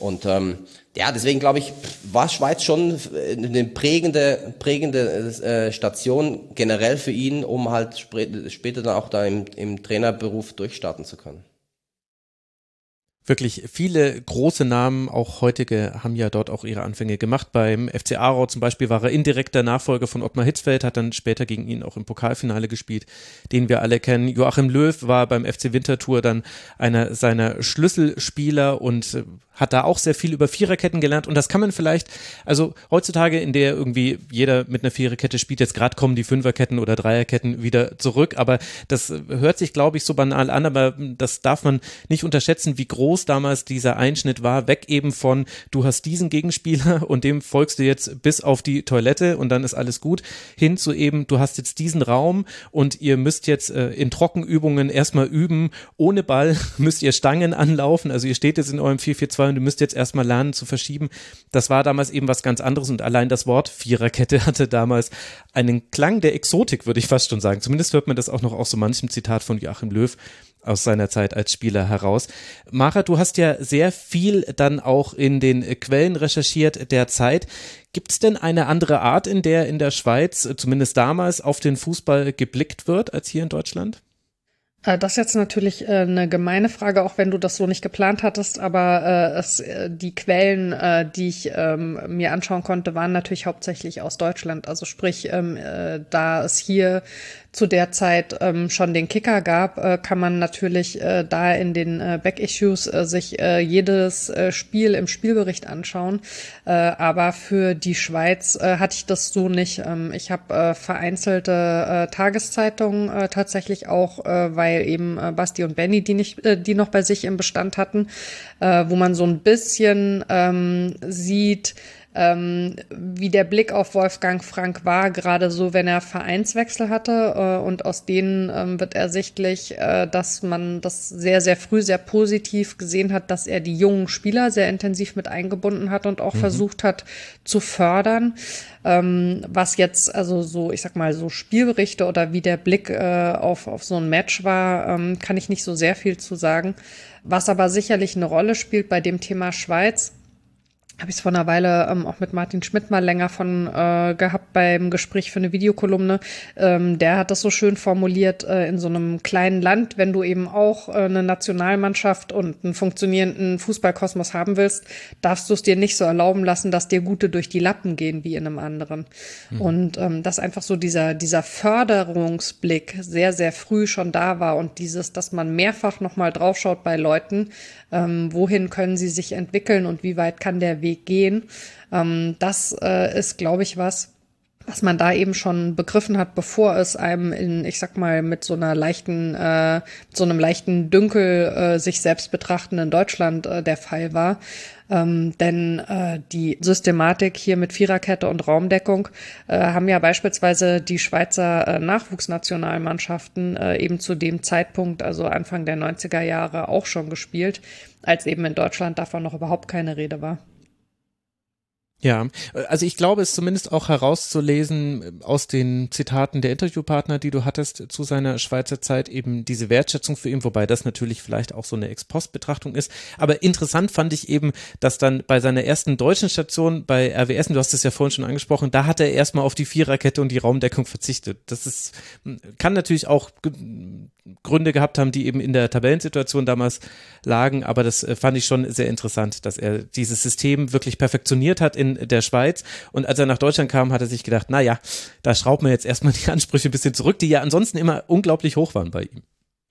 Ich glaube auch, oder also ich habe es zumindest ähm, so verstanden, dass es nicht so sehr war, dieses die Ansprüche zurückzuschrauben, weil er hat ja gerade an diese Spieler trotz der hochkomplizierten Situation, in der sie waren, äh, unheimlich hohe Ansprüche gehabt. Also es war jetzt äh, nicht so, dass er gesagt hat, naja, äh, wir sind sowieso schon zwangsabgestiegen und dann brauchen wir uns jetzt auch nicht mehr mhm. so reinzuhauen, sondern er hat es wirklich geschafft. Es gab ja noch äh, eben äh, das anstehende Pokalfinale, ähm, da die Aufmerksamkeit Aufmerksamkeit total hoch zu halten. Aber ähm, mein Eindruck war immer, dass er schon das Gefühl hatte, er muss sich so ein bisschen an die Gegebenheiten anpassen. Also äh, er konnte in der Schweiz ähm, mit diesem System äh, das eben versuchen, wobei man sagen muss, also beispielsweise in Winterthur ist er damit ja dann irgendwie auch schon so ein bisschen an die Grenzen gestoßen. Also es gab immer auch Widerstände und ähm, er hat äh, sich dann äh, an seiner ersten Station in Deutschland erstmal so ein bisschen zurückgenommen und quasi versucht, mit dem zu arbeiten, arbeiten, ähm, was da Usus war. Ähm, weil Mainz, was ja dann die zweite Station in Deutschland war, war ja auch in einer komplett verheerenden Tabellensituation, als er da mhm. angefangen hat. Ähm, und auch da muss man sagen, hat er es ja erstmal äh, anders probiert, aber hat dann halt eben in dieser äh, legendären äh, Winterpause die ja damals wirklich von Anfang Dezember bis Anfang März dauerte, ähm, das alles umgestellt. Die ja, längste Winterpause der Bundesliga-Geschichte. Ja, genau. Und da beschweren sich einige über die Winterpause in diesem Jahr. Ist ja ein Klacks dagegen. ja, ich, vielleicht noch kurz was hinzufügen zu dürfen, weil ich glaube, ich glaube, Rot-Weiß Essen, ich glaube auch, das ist ja auch eine Entwicklung, die, die er ja dann vollzogen hat mit äh, vielleicht auch mit einer noch einer größeren Überzeugung dann wirklich mit seiner Idee des Fußballs umzusetzen. Ich glaube, Essen war damals, wie gesagt, in einer schwierigen Situation. Er musste das Pokal-Halbfinale gegen TB Berlin mussten sie unbedingt gewinnen. Jürgen Röber ist kurz vorher nach Stuttgart, glaube ich, gegangen. Mhm. Und ähm, das war ja auch ein wegweisendes Spiel, dieses Halbfinale, um auch gerade finanzieller Natur das Finale zu erreichen. Und äh, ich weiß noch, wie wir damals in der Schweiz saßen und uns das Spiel angeguckt haben. Ich glaube, es gab kein Spiel, wo ich so nervös war, äh, weil wir wussten, was da dran hängt. Auch der Verein quasi zwangsabgestiegen. Ähm, du musst aber das Pokalfinale irgendwie erreichen, damit der Verein noch eine Zukunft hat, weil da auch viel Geld dran hing und ja, ich glaube auch nachher hat er so angefangen, wirklich zu sagen, okay, jetzt äh, auch aus der Situation vielleicht zu lernen, aus von Rot-Weiß Essen, zu sagen, okay, in, in Mainz, ähm, ich bin absolut Verfechter dieser Idee und ich werde die jetzt versuchen umzusetzen. Ich glaube, das ist ja auch so eine, so eine, so eine Transformation gewesen. Auch er, der versucht hat, dauernd eine eigene Entwicklung vor, äh, voranzutreiben, war das wahrscheinlich auch so ein Punkt, dann von Essen zu Mainz, dann doch zu sagen, dazu, ich muss jetzt komplett all in gehen mit meinen Ideen, um halt dann auch erfolgreich zu sein und nicht jetzt irgendwie diese großen Kompromisse einzugehen, die er vielleicht teilweise doch noch vorher dann auch gemacht hat. Und ähm, ja, wie Mara schon sagte, auch in Winterthur war natürlich dann auch Yogi Löw äh, sein Spieler und ich glaube, die, es war auch witzig, weil ich war da auch Jugendspieler in Winterthur und habe das dann ja dann auch, nachdem er entlassen wurde, auch so ein bisschen mitbekommen. So, das war eine seltsame Stimmung, wo er mit Yogi nicht so richtig konnte. und das äh, war witzig, weil ich dann. Und der war Kapitän. Genau, und ähm, die und auch im Nachgang muss ich sagen, war es trotzdem auch von Jogi Löw. Den habe ich ein paar Jahre später mit meinem Opa dann beim VfB Stuttgart getroffen. Wir waren im Urlaub bei meinem Opa und sind dann regelmäßig zum VfB gefahren und dann kam Jogi Löw als Co-Trainer von, von Rolf Ringer auf mich zu und sagte, ach, du bist ja der Sebastian. War total offen und freundlich, was er so in Winterthur hast du gemerkt, die Stimmung war so ein bisschen getrübt. Äh, aber auch, auch Jogi Löw hat da ja auch wieder, glaube ich, einen ganz anderen Blick auf einmal als Trainer darauf bekommen, was ist, er war Spieler, war auch schon ein bisschen älter, hatte ein gewisses Standing in, in, in Winterthur. Und da war es ja auch schwierig, dann immer so Veränderungen herbeizuführen, weil natürlich die, die Offenheit und Bereitschaft nicht da war. Und ich glaube, auch bei ihm, bei Yogi ging es dann ja später auch los, als Trainer ganz anders die Dinge zu sehen, was ja Mara auch im, im, im Buch gut beschreibt, auch mit dem, mit dem Gespräch mit, mit Yogi Löw. Äh, ich glaube, das, das war ja bei unserem Vater auch immer so. Es war ein steter Prozess, der dann halt in Mainz dann auch am Schluss in der, in der Viererkette geendet ist. Ich muss auch sagen, ähm, das Gespräch mit äh, Yogi Löw war eins, was mich echt auch sehr nachhaltig beeindruckt hat. Also ich würde ungern irgendwie Gespräche hervorheben im Sinne von, das war jetzt irgendwie besonders toll oder besonders wertvoll oder so. Das waren sie sicherlich alle. Trotzdem ist es ja so, dass man mit Leuten spricht für so ein Projekt, von denen man vorher selber vielleicht noch nicht so furchtbar viel gehört hat und natürlich eben auch mit Leuten spricht, die einem selber äh, so im, im täglichen Fußballumfeld immer schon sehr präsent waren. Und zu letzteren zählt Yogi Löw logischerweise. Ähm, und ich war mir auch gar nicht sicher, ob er überhaupt Lust hätte, ähm, weil es eben ja nicht so sehr lange ähm, nach äh, der Beendigung äh, seiner Zeit als Nationaltrainer war, ähm, halt schon so ein längeres Gespräch zu führen. Aber es war relativ schnell klar, dass er gesagt hat, äh, wenn es eben um Wolfgang Frank geht, dann macht er das. Ähm, und das war ja wirklich so, dass also letztlich Yogi Löw äh, auch nicht ganz unbeteiligt daran war, dass die Zeit von Wolfgang Frank in Winterthur dann eben äh, nicht länger gegangen ist, ähm, weil es letztlich fast so ein bisschen einen Machtkampf zwischen den beiden gab. Und ähm, er hat da aber in einer total großen Offenheit drüber gesprochen und auch wahnsinnig reflektiert. Und genau mit den Punkten, die Basti gerade auch schon angesprochen hat, dass er eben gesagt hat, er hat eigentlich Wolfgang Frank und das, was er von Wolfgang Frank vielleicht auch noch hätte mitnehmen können, erst begriffen, als er selber Trainer geworden ist. Ähm, weil er damals als Spieler und auch als ein Spieler, der einerseits schon zu den Älteren gehörte, andererseits aber im Verein eben auch noch relativ neu war, ähm, da nicht so in der Lage war, das anzunehmen. Ähm, und letztlich, sagt er aber, gehört Wolfgang Frank für ihn auch zu den Trainern, von denen er total viel mitgenommen hat. Und ähm, er hat auch eine Szene erzählt, ähm, wie er später, ähm, als er Frank mal als Trainer wieder getroffen hat, also als dann Jogi Löw eben selber auch schon Trainer war, zu ihm hingegangen ist und ihm eben gesagt hat, dass es ihm im Prinzip leid tut. Also, dass, dass er das aus heutiger Sicht anders machen würde als Kapitän in dieser Rolle. Ähm, und dass Frank also damit aber dann auch gut umgegangen ist. Also, das fand ich schon ja, von jemandem äh, in, in seiner, ich sag mal, Position schon auch äh, wirklich äh, toll, wie, äh, wie offen und wie reflektiert er mit dem Thema umgegangen ist. Und man hat auch fast so ein bisschen, oder ich hatte auch fast so ein bisschen das Gefühl, es war ihm ein Bedürfnis dazu, nochmal was zu sagen, weil das bei ihm echt mhm. hängen geblieben ist, dass er eben das Gefühl hat, er hätte damit anders umgehen sollen. Und er ist auch nicht der einzige heute große Trainer, der mit Wolfgang Frank aneinander geraten ist. Vielleicht liegt das ja auch äh, an der Art und Weise, wie Wolfgang Frank eben seine Rolle und aber auch die der Spieler verstanden hat. Ihr habt das beide vorhin schon mal angedeutet, aber ich glaube, das ist ein wichtiger Punkt, um das nochmal herauszuarbeiten. Also das war eben nicht einmal anderthalb Stunden Training am Tag und dann sehen wir uns morgen wieder, sondern das waren durchgeplante Tage. Das ging morgens los. Äh, bei vielen Stationen äh, gab es auch geplante Mittagsruhen, die am Trainingsgelände äh, vollzogen wurden. Er hatte später mal bei einer seiner Stationen, hat er die 24 Stunden am Tag eingeteilt, hat gesagt, acht Stunden Schlaf, acht Stunden arbeitet ihr mit mit mir und acht Stunden habt ihr dann Freizeit, während er dann wahrscheinlich noch weitergearbeitet hat, um den nächsten Tag vorzubereiten. Also Sebastian, das war ja auch schon sehr, sehr fordernd und unter anderem beim FC Winterthur war es so, da gab es manchmal drei Trainings am Wochenende plus dazu noch die Spielersitzungen, die, in denen er eben taktische Dinge erklärt hat, die eben nicht besonders kurz waren. Wir haben vorhin schon mal angesprochen und das, obwohl manche der Spieler damals noch unter der Woche gearbeitet haben, also sehr, sehr viel fordern von den Spielern, dadurch auch viel fördern. Wie ist denn da die Grenze deiner Meinung nach und wie hat sich da auch dein Vater dann herangetastet? Denn du hast es ja, so wie es ich jetzt vorhin herausgehört habe, durchaus ja auch manchmal auch am eigenen Leib erlebt, wenn er dir eben äh, eigene Trainingspläne, sage ich jetzt mal, äh, geschickt hat. Wie blickst du jetzt auf diesen, diesen Aspekt der Trainerarbeit von deinem Vater?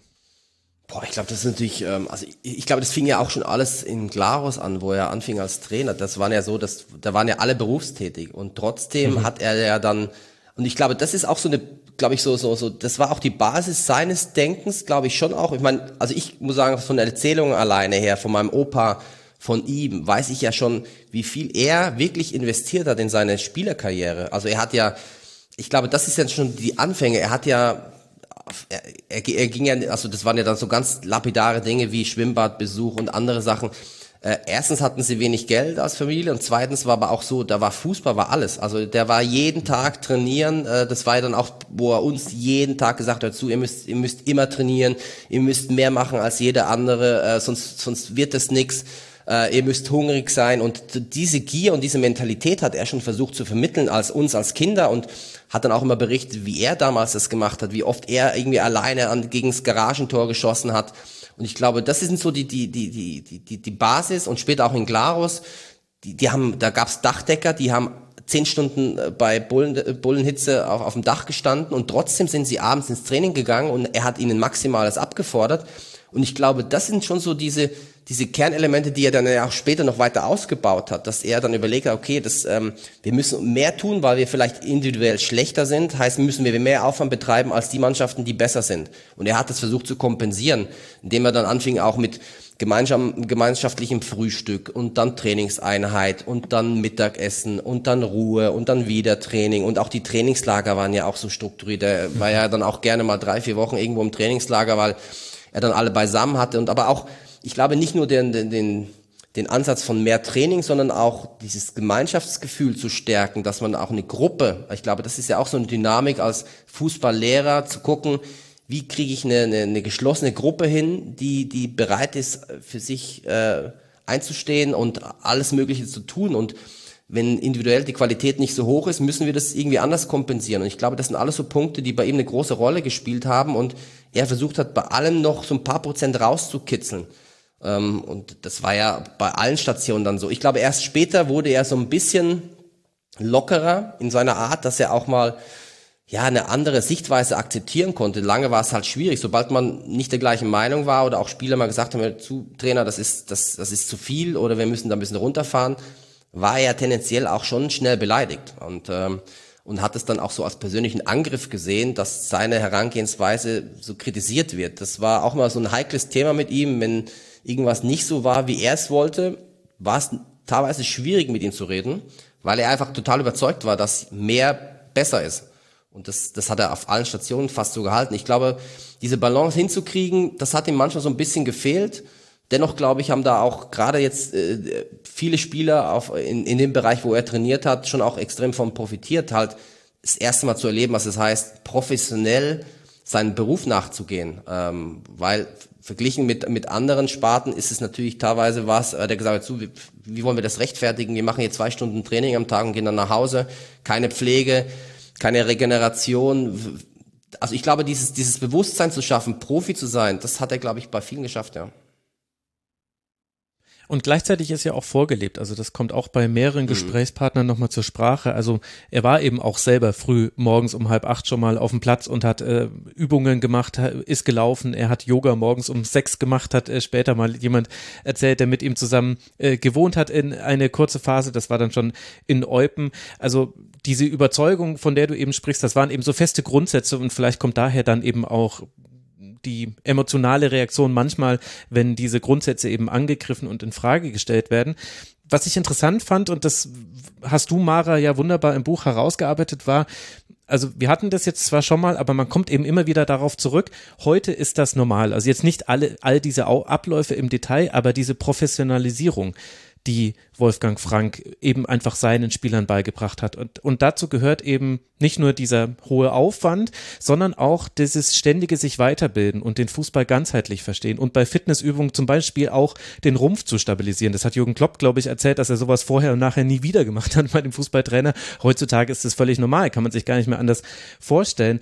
Also er hat aus er hat im Grunde den Fußball, so wie er heute ist, vorweggenommen und das schon sehr, sehr früh.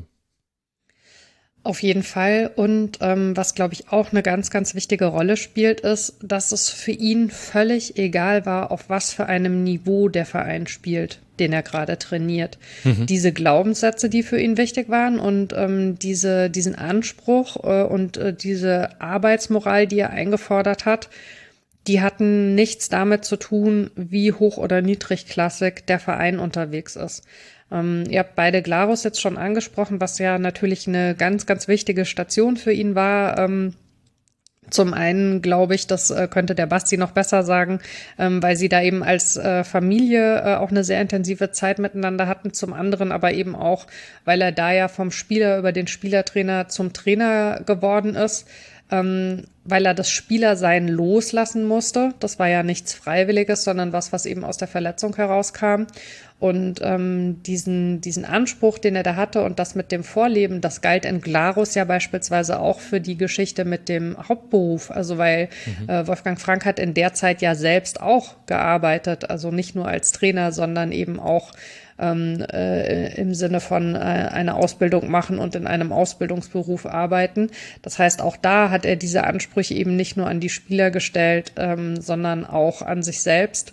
Und ähm, aus Glarus beispielsweise gibt es ja auch die Geschichte, ähm, dass er verletzte Spieler äh, teilweise äh, ausgeflogen hat, äh, sage ich mal, äh, nach Deutschland ähm, zu Ärzten, mit denen er als Bundesligaspieler eben zu tun hatte, weil er da für sich keinen Unterschied gemacht hat. Fußball war dieses ganzheitliche Thema und das Level des Fußballs hat dabei überhaupt keine Rolle gespielt, weil er daran geglaubt hat, dass wenn man eben äh, alles reingibt, man auch alles zurückbekommt. Also dieses viel bringt viel und mehr bringt mehr, ähm, das waren ja schon auch so Glaubenssätze und da steckt natürlich immer auch ein gewisser Druck drin, auch auf sich selbst, aber da steckt auch eine sehr große Freiheit für eine Entwicklung drin und ein sehr großer Glaube daran, dass man eben auch was erreichen kann. Und also ich meine, wir wissen alle, äh, dass es gesellschaftlich natürlich leider nicht richtig ist zu sagen, äh, wer viel investiert, bekommt auch viel zurück. Ähm, das äh, ist was,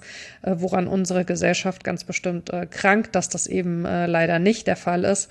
Mhm. Aber im Sport ist es natürlich ein Stück weit so. Wenn du im Sport sehr viel investierst, und nicht gerade durch eine Verletzung zurückgeworfen wirst, dann stehen dir eben Wege tatsächlich auch offen. Und diese Wege wollte er letztlich den Spielern auch zeigen und öffnen. Mhm. Ja, es war ja auch so, er hat ja selbst in Glarus dann auch, auch Sachen oder auch später, er hat ja aus eigener Tasche Sachen bezahlt, wenn es ein Verein jetzt nicht wollte oder gesagt dazu, das sehen wir jetzt nicht für notwendig an, dann, oder irgendwelche Anschaffungen oder irgendwelche Leute auch anzustellen, so sagt dazu, Volker Sauter war ja damals auch so ein bisschen der erste Mentaltrainer, den er ja da engagiert hatte. Mhm. Ich glaube, der hatte ja dann auch so eine, so eine Ausbildung gemacht als Mentaltrainer, ist eigentlich ursprünglich, ich weiß gar nicht mehr genau, Christian Heid hat mal gesagt, Lokomotivführer, glaube ich, gewesen. Ich weiß ich es gar nicht mehr. Oder Bus, was auch immer. Und er war jetzt der Überzeugung, er hatte den getroffen, auch in Mainz, und der, den, den brauchen wir jetzt. Und dann hat er ja auch das hat er ja dann teilweise aus eigener Tasche bezahlt oder auch Spieler jetzt irgendwie nach Zürich gebracht von Glarus und bei, oder auch nach Freiburg zu Professor Klümper gesagt dazu, wir machen das jetzt, es ist mhm. wichtig, wir brauchen den Spieler fürs Wochenende. Ja, und wie Mara schon sagte, selber zu arbeiten und gleichzeitig dann noch abends die Mannschaft zu trainieren mit quasi, also ein Profitum, was eigentlich keins war. Ich meine, wir auch als Familie waren ja so eingespannt. Das heißt, da ging es um diese weiß nicht, wie man es in Deutsch sagt, ähm, Match-Zeitung, also in der, diese, dieses Heft, was man quasi, wo die Annoncen drin sind. Spiel, Spieltagsheft, genau, Entschuldigung. Das war, da kam der Schweizer gerade durch. Äh, äh, genau, das war dann so, die, die Annonce, da hat er ja, auch er ist ja rumgefahren und, und unsere Mutter ja auch, die haben ja diese Annoncen versucht an den Mann zu bringen. Das heißt, den, den, den Matchballspende, dann sind wir mit dem Leiterwagen rumgefahren, haben diese Zeitschriften in Glarus verteilt.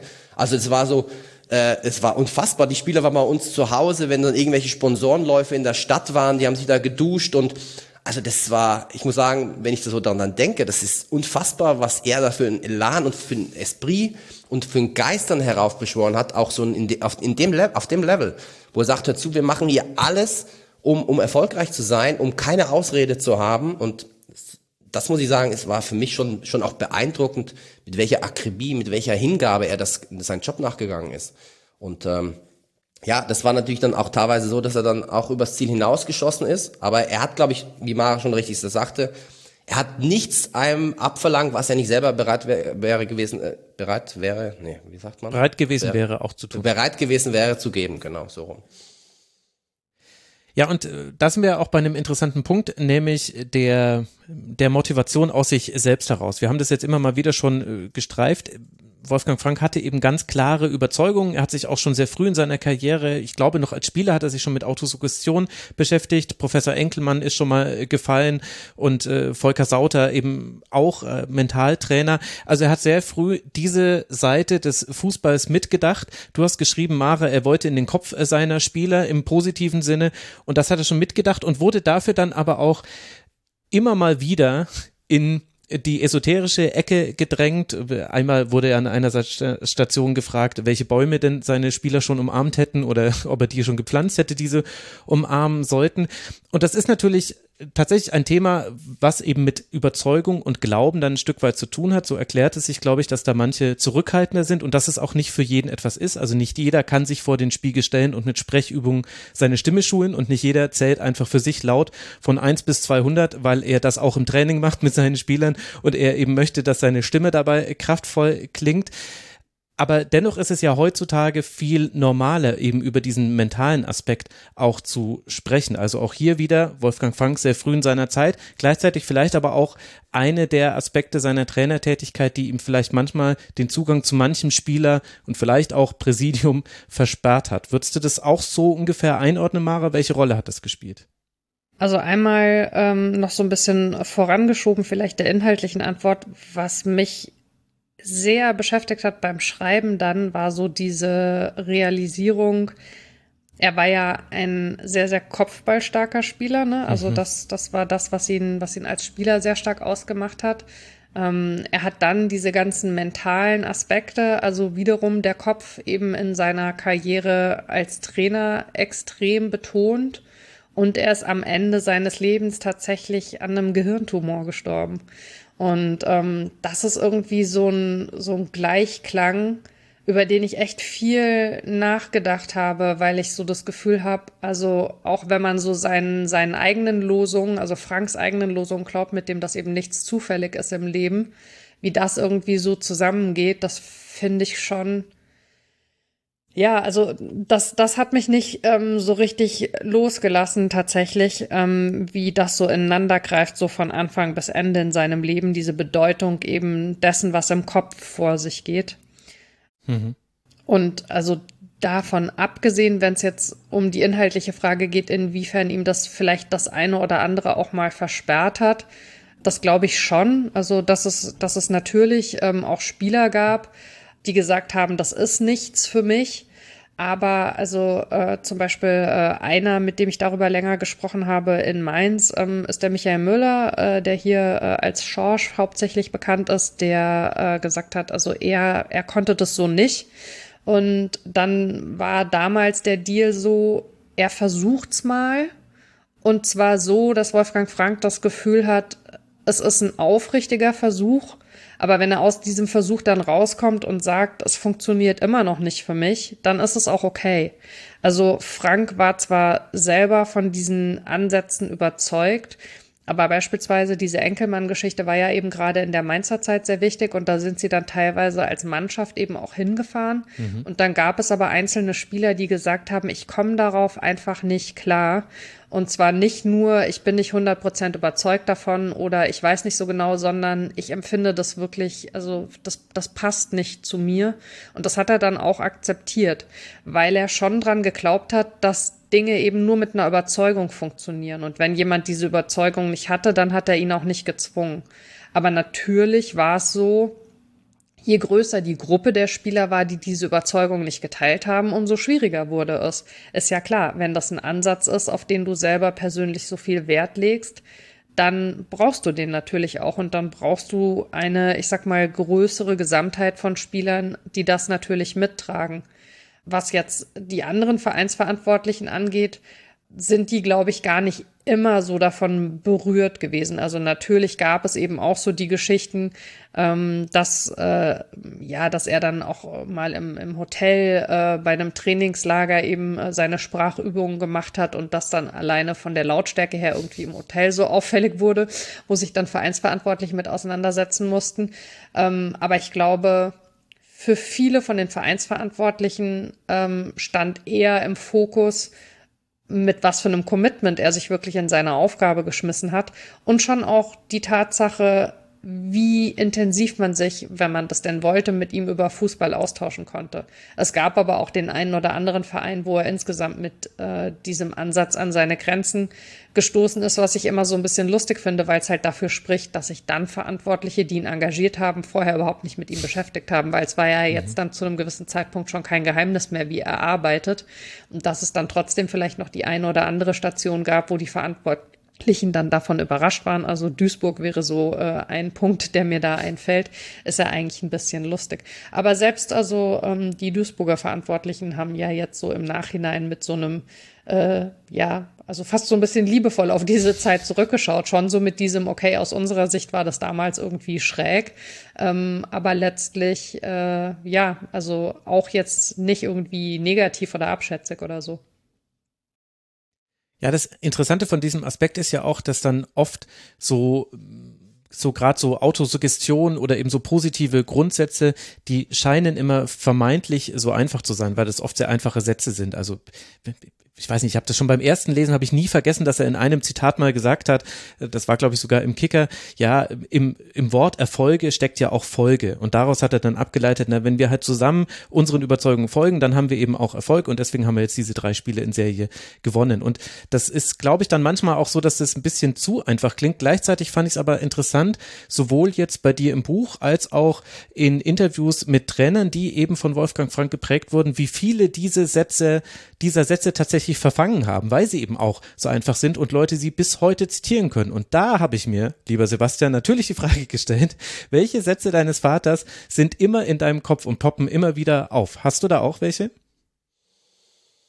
Boah, das gibt so die, die Grundsätze der Lebensentfaltung von Enkelmann, wo dann auch, äh, ja, wo, also das war ja dann auch so, dass er die, dass er die ja jeden Tag irgendwo auch mit, mit eingebracht hat. Der hat sich ja dann äh, die bei sich zu Hause auch an den, an den Spiegel gehangen und ähm, also auch, auch so Plakate, das ist so, äh, da, ich habe dann auch irgendwann mal angefangen, mir meine Wünsche aufzuschreiben, die auf Plakate dann auch irgendwie ins Wohnzimmer zu hängen. Ähm, ja, also ich, das Belief-Plakat von Ted Lasso. Es kommt eigentlich von Wolfgang Frank. Jetzt haben wir es endlich geklärt. Nein, aber ich würde jetzt nicht sagen so die Grundsätze, aber klar, ich meine, es ist ja auch in den Ordnern äh, zur Sprache gekommen die Mara dann durchgearbeitet hat, genau das mit Erfolgen, das sind solche Themen, die er immer wieder aufgegriffen hat. Die hat er sich ja dann auch immer wieder kurz notiert. So, und das muss ich sagen, das mache ich viel zu wenig. Äh, das merke ich selber, wenn ich jetzt äh, in dem Job arbeite, sich die Dinge aufzuschreiben, Ideen. Also er war da schon, schon so strukturiert, dass auch diese, diese Glaubenssätze waren ja für ihn dann immer, er musste wieder immer dran erinnert werden, weil es seiner Meinung nach auch das Unterbewusstsein das ja mit den Augen aufnimmt und dann immer wieder muss es dir laut vorsagen, um äh, entsprechend, dass es auch in Umsetzung kommt. Und äh, ja, also ich muss sagen, ich mache das auch eigentlich noch, was ich noch regelmäßig mache, ist, dass ich, ähm, wenn ich jetzt Auto fahre, äh, irgendwie zu einem Spiel und äh, dann auch oft noch mich ertappe, also beziehungsweise ich versuche es regelmäßig zu machen, äh, mir geht es mit jedem Tag äh, in jeder Hinsicht mit Gottes Hilfe immer besser und besser, war immer so ein Grundsatz. Und sagte so, das musst du dir jeden Tag sagen, 20 Mal, ganz schnell. So, das habe ich mir irgendwie beibehalten, dass ich das ganz oft versuche, dass so äh, auch, auch wenn es sich so ein bisschen schräg anhört, so oder auch diese diese Sprachübungen. Ähm, meine Frau ertappt mich manchmal, dass ich dann zu früh quasi so das Telefon anhabe und immer noch oder sie mich anruft und ich da draufkomme und ich da gerade dabei bin, auch so diese wie wir es vorher schon hatten mit den, mit den A, E, I, O, U und das R, was er immer so gerollt hat, auch diese, diese Aussprache zu üben. Das, das sind schon so Dinge, wo ich auch noch äh, heute regelmäßig mache und ähm, so eine so eine, eine Vibration zu erzeugen. Ähm, die, also ich muss sagen, es waren schon schon Themen, wenn das einer jetzt keine Ahnung, ich meine zum Glück hört es ja sich niemand an hier. Äh, aber es, es, hört sich schon, es ist schon schräg auch so. Aber ich muss sagen, so er, er hat ja versucht, den Körper in eine gewisse Schwingung zu bringen. Das kannst du dich dann auch wieder so in diese esoterische Ecke schieben. Aber ich fand das hochspannend. Und wenn du dann teilweise Sachen liest, auch der Hintergrund ist schon richtig so. Schwingung, alles ist Schwingung im Leben. Das war auch mal so ein Thema bei ihm, äh, wie ich auf Menschen zugehe, Gegenstände, dass alles eine Schwingung hat es, also ich muss sagen, Gespräche mit ihm waren sowas von bereichern, weil er in, in, in dem, da hat er sich auch komplett verlieren können in den Themen. Mhm. Und deswegen, also bei mir ist es schon ein bisschen so, im Auto versuche ich diese Dinge ab und zu mal dann auch ähm, weiterleben zu lassen. Ähm, zum Glück hört mir da niemand zu, aber äh, mir tut es gut. Vielleicht ist es auch immer ein bisschen eine Erinnerung an den Papa, wenn ich das mache. Äh, von daher sind das zwei Dinge, die, die ich da so beibehalten habe. Ja. Glaube führt zur Tat, Konzentration ja. führt zum Erfolg, Wiederholung führt zur Meisterschaft. Das genau. ist tatsächlich ein Satz, den ganz, ganz viele Spieler im Gespräch wieder aufleben lassen haben. Also was so sehr prägend für sie gewesen ist. Der Sandro war unter anderem einer von denen. Ähm, das äh, werde ich auch nicht vergessen. ja, lustig. Das habe ich mir hier auch äh, rausgeschrieben, weil das auch Sandro Schwarz später nochmal in einem anderen Interview wiederholt hat. Und da ist ja schon der das Element der Wiederholung mit drin. Und ich glaube, das ist noch etwas, was äh, Wolfgang Frank als Trainer ausgezeichnet hat. Fast schon bis über die Grenze manches Spielers hinaus. Selbst Jürgen Klopp wurde da immer sehr ungehalten. Das ständige Repetieren und die ständige Wiederholung eben der Grundsätze der Arbeit. Und das bedeutet dann eben auch, die ersten anderthalb Stunden im Training kann es sein, dass wir jetzt erstmal nur Stangen anlaufen in unserer 4-4-2-Formation und erst in den zweiten anderthalb Stunden kommt dann auch mal der Ball ins Spiel. Was haben die Spieler, die das damals erlebt haben, Mara, dazu erzählt. Es ist ja auch wieder, also wir sind immer beim Thema, man muss sich darauf einlassen oder nicht, aber er hatte ja auch an vielen Stationen damit sehr viel Erfolg. Also das 4-4-2 hatten die Teams drauf. Ich glaube, das kann man so schon sagen. Auf jeden Fall. Und ähm, ich glaube, also wir haben es ja schon ein paar Mal angesprochen, ähm, die Station, äh, in der er, äh, an der er in Deutschland eben äh, zuerst mit diesem System gearbeitet hat, war tatsächlich ähm, seine erste Phase bei Mainz 05 ähm, damals äh, stand die Mannschaft eben äh, richtig äh, schlecht da, also war Tabellenletzter, ist auch, äh, nachdem er dann Anfang September gekommen ist, äh, bis zur Winterpause, was also nicht zur Saison-Halbzeit, sondern ich glaube zwei Spiele davor war, Tabellenletzter gewesen. Und dann muss man sagen, waren sie quasi so am Ende als Verein, dass es eine Offenheit dafür gab, zu sagen, hier, ähm, wir, wir machen jetzt eben dieses neue System und dann hatte man eben äh, diese sehr lange Winterpause, in der er angefangen hat, äh, das mit den Spielern ähm, zu machen. Und natürlich, also gab es dann erstmal, ich würde es Irritation nennen darüber, äh, was das jetzt plötzlich irgendwie soll. Ähm, aber wenn du nichts zu verlieren hast und äh, natürlich als äh, Sportler den Wunsch, den Karren noch irgendwie aus dem Dreck zu ziehen, ähm, dann hast du eben, glaube ich, die notwendige Offenheit dafür. Und ähm, ich sag mal, ähm, zu dem Zeitpunkt äh, war diese Mannschaft ja jetzt zumindest von ihm schon äh, gewohnt, dass man also jetzt nicht so ganz wenig trainiert. Äh, das heißt, da haben sich ja dann erstmal hauptsächlich ähm, die Inhalte geändert. Ähm, aber diese Wiederholung, ich glaube, dass das ein, ein schmaler Grad ist, dass man eben auf der einen Seite dann als Verantwortlicher vermittelt. Äh, je, je mehr wir das wiederholen, umso mehr geht's uns quasi äh, in die DNA über. Also du willst ja eigentlich erreichen, dass du jemanden nachts um vier wächst äh, und er macht genau das Richtige. Das soll die Wiederholung ja eigentlich bringen, dass es sich so einprägt, dass es quasi ein Teil von dir wird. Ähm, und ich glaube, ähm, ja, letztlich ist die Frage immer, ähm, wie, wie groß ist die Offenheit? Ähm, mein Eindruck war, dass, also wenn man jetzt auf das rein Sportliche geht, es weniger Widerstände gegen das Was gab an den Orten, wo er auch mit Widerständen zu kämpfen hatte, als gegen das Wie. Und das Wie bedeutete dann halt eben diese, diese kompletten Fußballtage, also dass man nicht nur eine Trainingseinheit hat und dann wieder heim ist, sondern dass man den ganzen Tag irgendwie dahin gegangen ist. Gleichzeitig gibt es aber auch ganz viele von seinen ehemaligen Spielern, die sagen, natürlich auf einem niedrigeren Level, ja, also nicht jetzt, äh, dass du eben äh, drei Stunden äh, die Sachen wiederholst jeden Tag, aber dieses Thema Wiederholung an sich haben sie für sich beibehalten, auch in ihrer heutigen eigenen Trainertätigkeit. Und das ist ja auch, also auf jeden Fall sinnvoll. Also auch da muss man sagen, ja, war er letztlich seiner Zeit ein Schritt voraus. Er hat es dann sicherlich in der Intensität, würde man auch wiederum aus heutiger Sicht sagen, übertrieben an der einen oder anderen Stelle. Also es war dann irgendwann auch zu viel. Ähm, er hat auf der Suche nach dem perfekten Maß äh, sicherlich also sich eher ein bisschen auf der zu viel Seite bewegt. Aber äh, so ist das dann halt manchmal. Also dafür gab es halt zu dieser Zeit sehr viele andere, äh, die sicherlich irgendwie zu wenig äh, gemacht haben. Also wenn man denn diese Maßstäbe irgendwie so anlegen kann. Äh, aber äh, letztlich, ähm, ja, hat er die Mannschaften, die er trainiert hat, größtenteils erreicht mit dem, was er gemacht hat. Und das hatte auch damit logischerweise zu tun, dass es ja Früchte getragen hat. Das ist ja nicht so, dass er im luftleeren Raum mit den Jungs irgendwas gemacht hat, sondern sie haben ja dann auf dem Platz gesehen, dass sich Dinge tatsächlich verbessern, wenn sie sich an das halten, was er von ihnen möchte.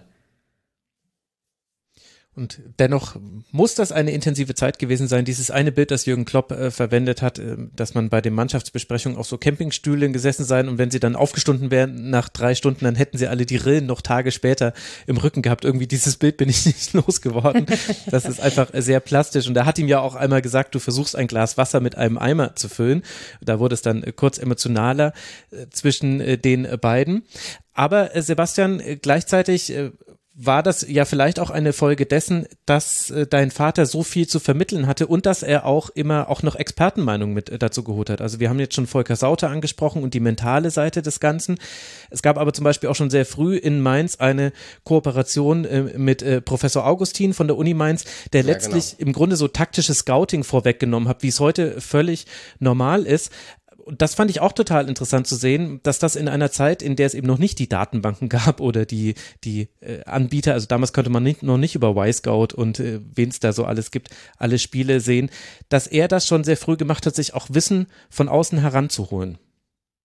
Ja, ich glaube, er war da auch nicht eitel. Also ich glaube, das ist ja das, wo auch mal dann äh, vielleicht der eine oder andere sagt, boah, ich, ich, ich weiß vermeintlich schon alles und lasst da keine, keine Ex Expertenmeinungen zu. Ähm, er war da immer offen in, in, in die, der war neugierig und hat sich da gerne ausgetauscht. Und ich muss sagen, das ist, irgendwie war es ja auch naheliegend, aber man muss ja aber trotzdem auch erstmal auf die Idee kommen, du hast am Bruchweg dein, dein Trainingszentrum und nebendran ist die Uni.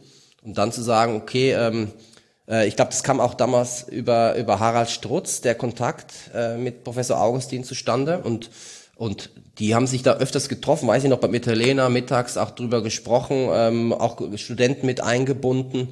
Äh, das war ja damals auch noch viel komplizierter, als es heute ist mit VHS und wie du das überhaupt dir zurechtschneidest. Das ist ja, das kann man ja gar nicht mehr sich vorstellen. Das ist ja, das ist ja über 20 Jahre her.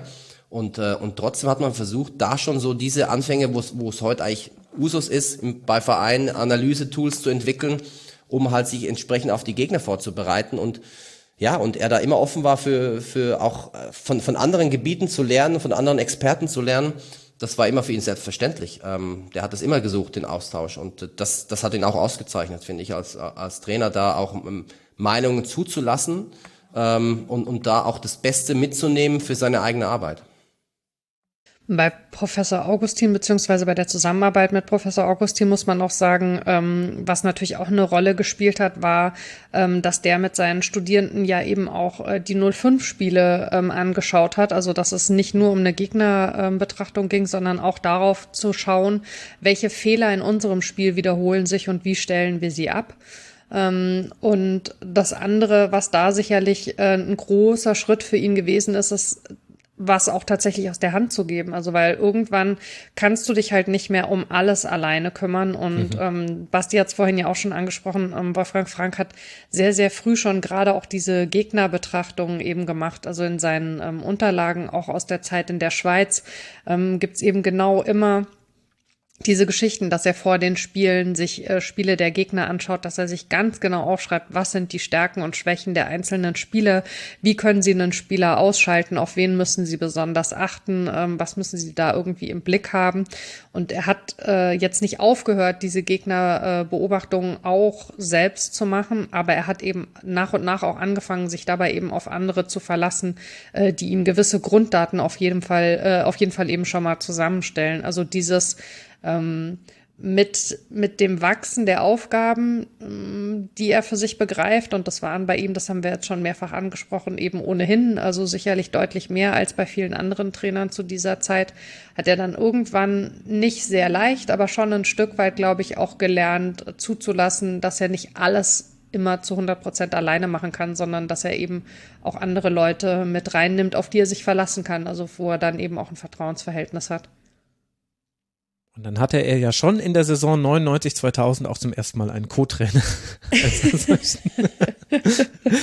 ja, aber man kann daran eben auch ganz gut, finde ich, äh, nacherzählen, wie eben einfach auch die Wissensfülle im Fußball dann immer größer geworden ist. Und da war eben dann Wolfgang Frank äh, aus verschiedenen Gründen früher dran als ganz viele andere in Deutschland und heutzutage ist es aber etwas, also Jürgen Klopp sagt ja auch, dass er zum Beispiel auch deshalb, weil er das bei Wolfgang Frank gesehen hätte, auch selbst so viele externe Spezialisten oder interne Spezialisten, muss man bei ihm sagen, um sich herum hat und auch andere Meinungen dann zulassen kann.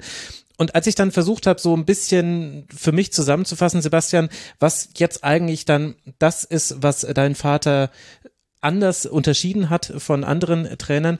Da ist mir ein Zitat ins Auge gesprochen, gesprungen, und zwar von Sven Demann, der ist jetzt Scout bei Holstein Kiel, war auch schon als Trainer aktiv und eben Spieler unter Wolfgang Frank. Und der hat gesagt, ich hatte sicher 20, 25 Trainer, aber nur einen, der mir den großen Plan vom Fußball erklärt hat und wie wichtig mannschaftliche Geschlossenheit dafür ist. Und äh, unter anderem wird das auch äh, darin im Buch erklärt, dass er bei Gegentoren immer darauf hingewiesen hat, dass es eigentlich fast immer ein mannschaftstaktischer Fehler war, der ein Tor entstehen hat lassen und eben nicht nur der eine Verteidiger, der hinten den Fehler gemacht hat. Ist das vielleicht das Erbe deines Vaters, ähm, dass er den, den Fußball früher als viele andere als einen Kollektivsport verstanden hat? Ja, ich meine, das ist ja dann auch so Themen, wo auch selbst, ich meine, ich kann mich noch erinnern, auch äh, Thomas Tuchel hat das ja dann auch später, ich meine, das, das habe ich jetzt bewusst in Erinnerung, auch von Schwarmintelligenz gesprochen hat zum mhm. Beispiel. Mhm. Ich meine, das sind ja so ähnliche Themen, wo du davon ausgehst, als Kollektiv musst du funktionieren. Äh, das sind ja dann am Schluss auch nicht nur nicht nur elf Spieler, sondern auch noch das Ganze drumherum. Ich glaube, er hat einen Verein als gesamte Einheit gesehen, die funktionieren muss, vom Zeugwart bis zum äh, bis zur Putzfrau, bis äh, was weiß ich. Also ich glaube, dass da, darum war ihm auch das so wichtig, dass man sich um alle kümmert, dass sich alle wohlfühlen, dass man halt nur dann auch, wenn man eine besondere Stimmung erzeugt, einen besonderen Geist in den Verein bekommt, Großes erreichen kann. Und das, ich glaube, das ist nicht nur auf die Mannschaft gemünzt, sondern generell im Club. Und das hat er so, das, das hat er versucht zu leben, dass er dann auch jeden den entsprechenden Respekt entgegengebracht hat, geguckt hat, dass der auch genug verdient, dass er sich wohlfühlt, dass er sich hundertprozentig auch seiner Aufgabe widmen kann. Und ich, ich glaube, wie gesagt, das ist nicht nur dann auf die, auf die, auf den Kader beschränkt, sondern generell im Club. Und das finde ich immer auch eine, eine großartige Sache, dass du auch dieses soziale Gespür hast, wie wichtig jeder Einzelne ist. Also ich meine, auch beim FC Aarau weiß ich noch, wie oft er dann auch beim, beim Platzwart im Büro saß und sich drum gekümmert hat und gefragt hat, wie es denen geht und was er denn verändern könnte und ob sie dann zurechtkommen. Und das hat er durchgezogen bei jedem Club. Und deswegen, äh, ich war vor ein, zwei Jahren auch in Eupen, das war ja quasi seine letzte Station. Äh, wie begeistert die Leute waren, wie er mit, mit, mit Menschen umgegangen ist. Und da kommen wir wieder auf so die Themen zurück, die wir vorher auch schon besprochen hatten das ist so, was ihn komplett ausgemacht hat. Äh, dieses, dieses kollektive Denken, äh, dass, der, dass der Einzelne nicht so wichtig ist wie das große Ganze. Und das, das hat, glaube ich, auch aber ab und zu zu Konflikten geführt, weil er hatte dann auch mal Spieler dabei, die sich natürlich dem nicht so hundertprozentig unterordnen wollten, weil für ihn war das Kollektiv fast wichtiger als der einzelne Spieler, weil er meistens auch Mannschaften hatte, die, die individuell nicht so gut waren. Und er hatte aber immer die, das war für mich sowieso immer faszinierend, er kam irgendwo hin und du hast relativ zeitnah gemerkt, okay, die Mannschaften fangen nach einer gewissen Zeit an, weniger Tore zu kriegen, mehr Spiele zu gewinnen. Und, und das war schon so, und diese Kraft und das zu sehen in einer Mannschaft, wo stelle ich wen hin, dass er die Aufgabe am besten erfüllt für den Teamgedanke, das war bei ihm immer das Wichtigste und äh, hat dann aus vermeintlich schlechteren Spielern eine bessere Mannschaft gemacht. Das ist so, wo ich sage, äh, weiß ich nicht, das, das können nicht viele Trainer, glaube ich. Äh, und dann auch einen Verein dahingehend zu entwickeln, auch in, in Mainz hat er ja dann auch viel kritisiert. Ich glaube, er ging auch um Christian Heidel dann auch teilweise tierisch auf den Zeiger mit, mit den ganzen Forderungen. Aber ich glaube, ihm war es immer wichtig, so eine Entwicklung im Club zu sehen, die Leute mitzunehmen. Und er, klar, er war halt ungeduldig, aber äh, generell hat, war das halt schon immer ein Anliegen. Es ging da nicht, ich glaube nicht mehr um seinen eigenen Erfolg, sondern er hat da Lust drauf gehabt, mit einer, mit einer Gruppe was zu erreichen äh, eine Vision zu haben, das ist so ein bisschen, was ihn, finde ich, ausgezeichnet hat. Er, er hat immer eine Vision für eine Gruppe sich so ein bisschen vorgestellt. Und das ist so, äh, was, was glaube ich nicht viele Leute können. Was zu sehen, was nicht da ist, aber was irgendwann entstehen kann. Und heute gehst du nach Mainz ins Stadion und es ist fast schon selbstverständlich, dass Mainz seit so vielen Jahren Bundesliga spielt, wo er vor 25 Jahren drüber gesprochen hat, gesagt hat, zu, warum sollen wir nicht Bundesliga irgendwann mal spielen? Und ich glaube, kein einziger hat jemals daran geglaubt, dass Mainz wirklich mal äh, so ein Bestandteil der Bundesliga wird. Und das so, so Aussagen auch zu treffen, ist ja auch mutig, weil du wirst ja viele treffen, sagen, erzählt der Frank hier, Bundesliga, wir sind hier Abstiegskampf, zweite Liga, guck dir die Infrastruktur an. Das ist so, ja, wo man im Kollektiv einfach, das hat, finde ich, hat Mainz, ist ein Paradebeispiel dafür, äh, was man da entwickeln kann. Und auch so diese totale Überzeugung, dass eine Gruppe eben mehr ist als die Summe ihrer Teile. So. Mhm. Und dass es letztlich man muss an, an gar nicht mal so vielen Stellschrauben drehen, um eben das zu erreichen, also dass, dass eine Gruppe über sich hinauswachsen kann durch dieses Kollektiv. Mhm. Und gleichzeitig haben wir, glaube ich, auch hier schon einen Hinweis darauf bekommen, warum Mainz 05 äh, Wolfgang Frank so für sich reklamiert, denn da ist es eben einfach. Also er ist nicht mit Mainz 05 aufgestiegen, auch wenn seine ehemaligen Spieler sagen, Mensch, wenn er da noch ein bisschen geblieben wäre, dann hätten wir es mit ihm zusammen gemacht. Später ist er Mainz äh, aufgestiegen und eben viele bekannte heutige Trainer kommen eben von Mainz und wurden eben alle von Wolfgang Frank geprägt und geprägt und mit Jürgen Klopp hat man da den allerbekanntesten jetzt schon häufig genug haben wir den genannt. Ich hatte beim Lesen des Buches, also ich habe es ja jetzt zum zweiten Mal gelesen, Mara, immer mal wieder den Gedanken, also es gab diesen Zeitpunkt, in dem war Wolfgang Frank seiner Zeit sehr voraus und das, was aber Mitte der 90er revolutionär war, wurde dann so langsam ab 2005 ungefähr, würde ich sagen, zum Standard. Also, dass man Viererketten spielt, dass man mit Raumdeckung spielt. Und heute leben wir in einer Zeit, wo man sich eigentlich kaum noch erlaubt, in nur einem System äh, zu spielen, sondern man muss eben flexibel sein und so weiter. Und das ist ja auch alles jetzt durchverwissenschaftlicht, der Fußball. Äh, was sagt denn die Karriere und der Verlauf der Karriere von Wolfgang Frank über den Innovationsdruck aus, den Trainer vielleicht auch haben? Mm, also ich würde mal sagen, dadurch, dass er sehr, sehr früh schon sehr innovativ war, wie wir jetzt schon mehrfach angesprochen haben, bis zu einem gewissen Zeitpunkt gar nicht so viel. Mhm. Ähm, ab einer gewissen zeitlichen Grenze, würde ich sagen, hat er es vermutlich so ein bisschen verpasst, ähm, auch die Offensive wieder stärker in den Blick zu nehmen. Ich würde tatsächlich sagen, dass das dann auch in Mainz nach seinem Weggang und nach den äh, ja, Zwischenschritten, die es dann noch gab, ähm, das ist was, was Wolfgang, ach, Wolfgang Klopp, sage ich schon, was, äh, da sieht ihr mal, so sehr verschmelzen die beiden. Nein, aber das ist, glaube ich, das, was tatsächlich ähm, Jürgen Klopp dann auch äh, eben als Weiterentwicklung geschafft hat. Also, dass er eben das, was, was er von Wolfgang Frank mitgenommen hat, als Basis benutzt hat, aber sich eben auch mehr Gedanken gemacht hat um das, was machen wir eigentlich in der Offensive. Basti hat es gerade schon angesprochen, dass äh, die Teams, die er übernommen hat, relativ schnell weniger Gegentore bekommen haben. Aber so der ganz große Plan auch für ein Offensivspiel und für die eigenen Tore, ähm, der ist irgendwann in der Entwicklung sicherlich nicht mehr weitergegangen. Und das ist tatsächlich auch was, was ich sage, äh, wo ich sagen würde, das, das bestätigt sich eigentlich in dem, was seine ehemaligen Spieler über ihn berichten. Ähm, da gab es auch die Situation mit Jogi Löw, der so meinte, er ist daran so ein bisschen verzweifelt, damals schon, dass es eben so sehr stark um die Defensive ging. Natürlich weiß man längst, wie wichtig eine Defensive eben ist, ähm, aber du musst dir halt auch ein paar Gedanken darum machen, wie du Tore schießen möchtest. Und ich glaube, da er ja selber äh, ein Stürmer war, war das für einige seiner Spieler auch sehr überraschend, also dass er sich damit nicht so sehr beschäftigt hat, aber er hat bis zum Schluss ja in Interviews immer gesagt, wenn man von einem System überzeugt ist, dann reicht eben dieses eine System auch. Ähm, und das war aber am Ende vielleicht so ein bisschen der Punkt, wo ihm dann ja die, die Offenheit äh, oder die, die Vision ein bisschen gefehlt hat ab einem gewissen Punkt. Was mache ich eigentlich vorne? Hast du da Gedanken zu, Sebastian? Oh, ich widers äh, widerspreche mal ungern. aber aber äh, mach gerne. Nein, nein, ähm, ja, ich glaube, ich gebe dir zu Teilen recht, aber ich glaube, er, also er, die Prägung ist ja klar von ihm. Er ist natürlich, italienischer Fußball war für ihn in Ordnung, gegen den Ball, das war ein großes, großes Thema. Aber ich glaube, ähm, er hat auch immer wieder Phasen drin gehabt, wo auch da trotzdem sein Offensivspiel, auch in Mainz oder Haching oder sonst wo, glaube ich, schon sich entwickelt hat. Ich glaube, er war einfach auch nicht lange genug teilweise in den Vereinen, um das auch so weiter zu spinnen, glaube ich, um so eine Entwicklung voranzutreiben. Er hat dann auch zu schnell oftmals in den Sack gehauen, hat dann aber auch, sagen wir mal, aus vermeintlich schl schlechteren Spielern, wie ich es schon öfters äh, angedeutet habe, gute Teams geformt.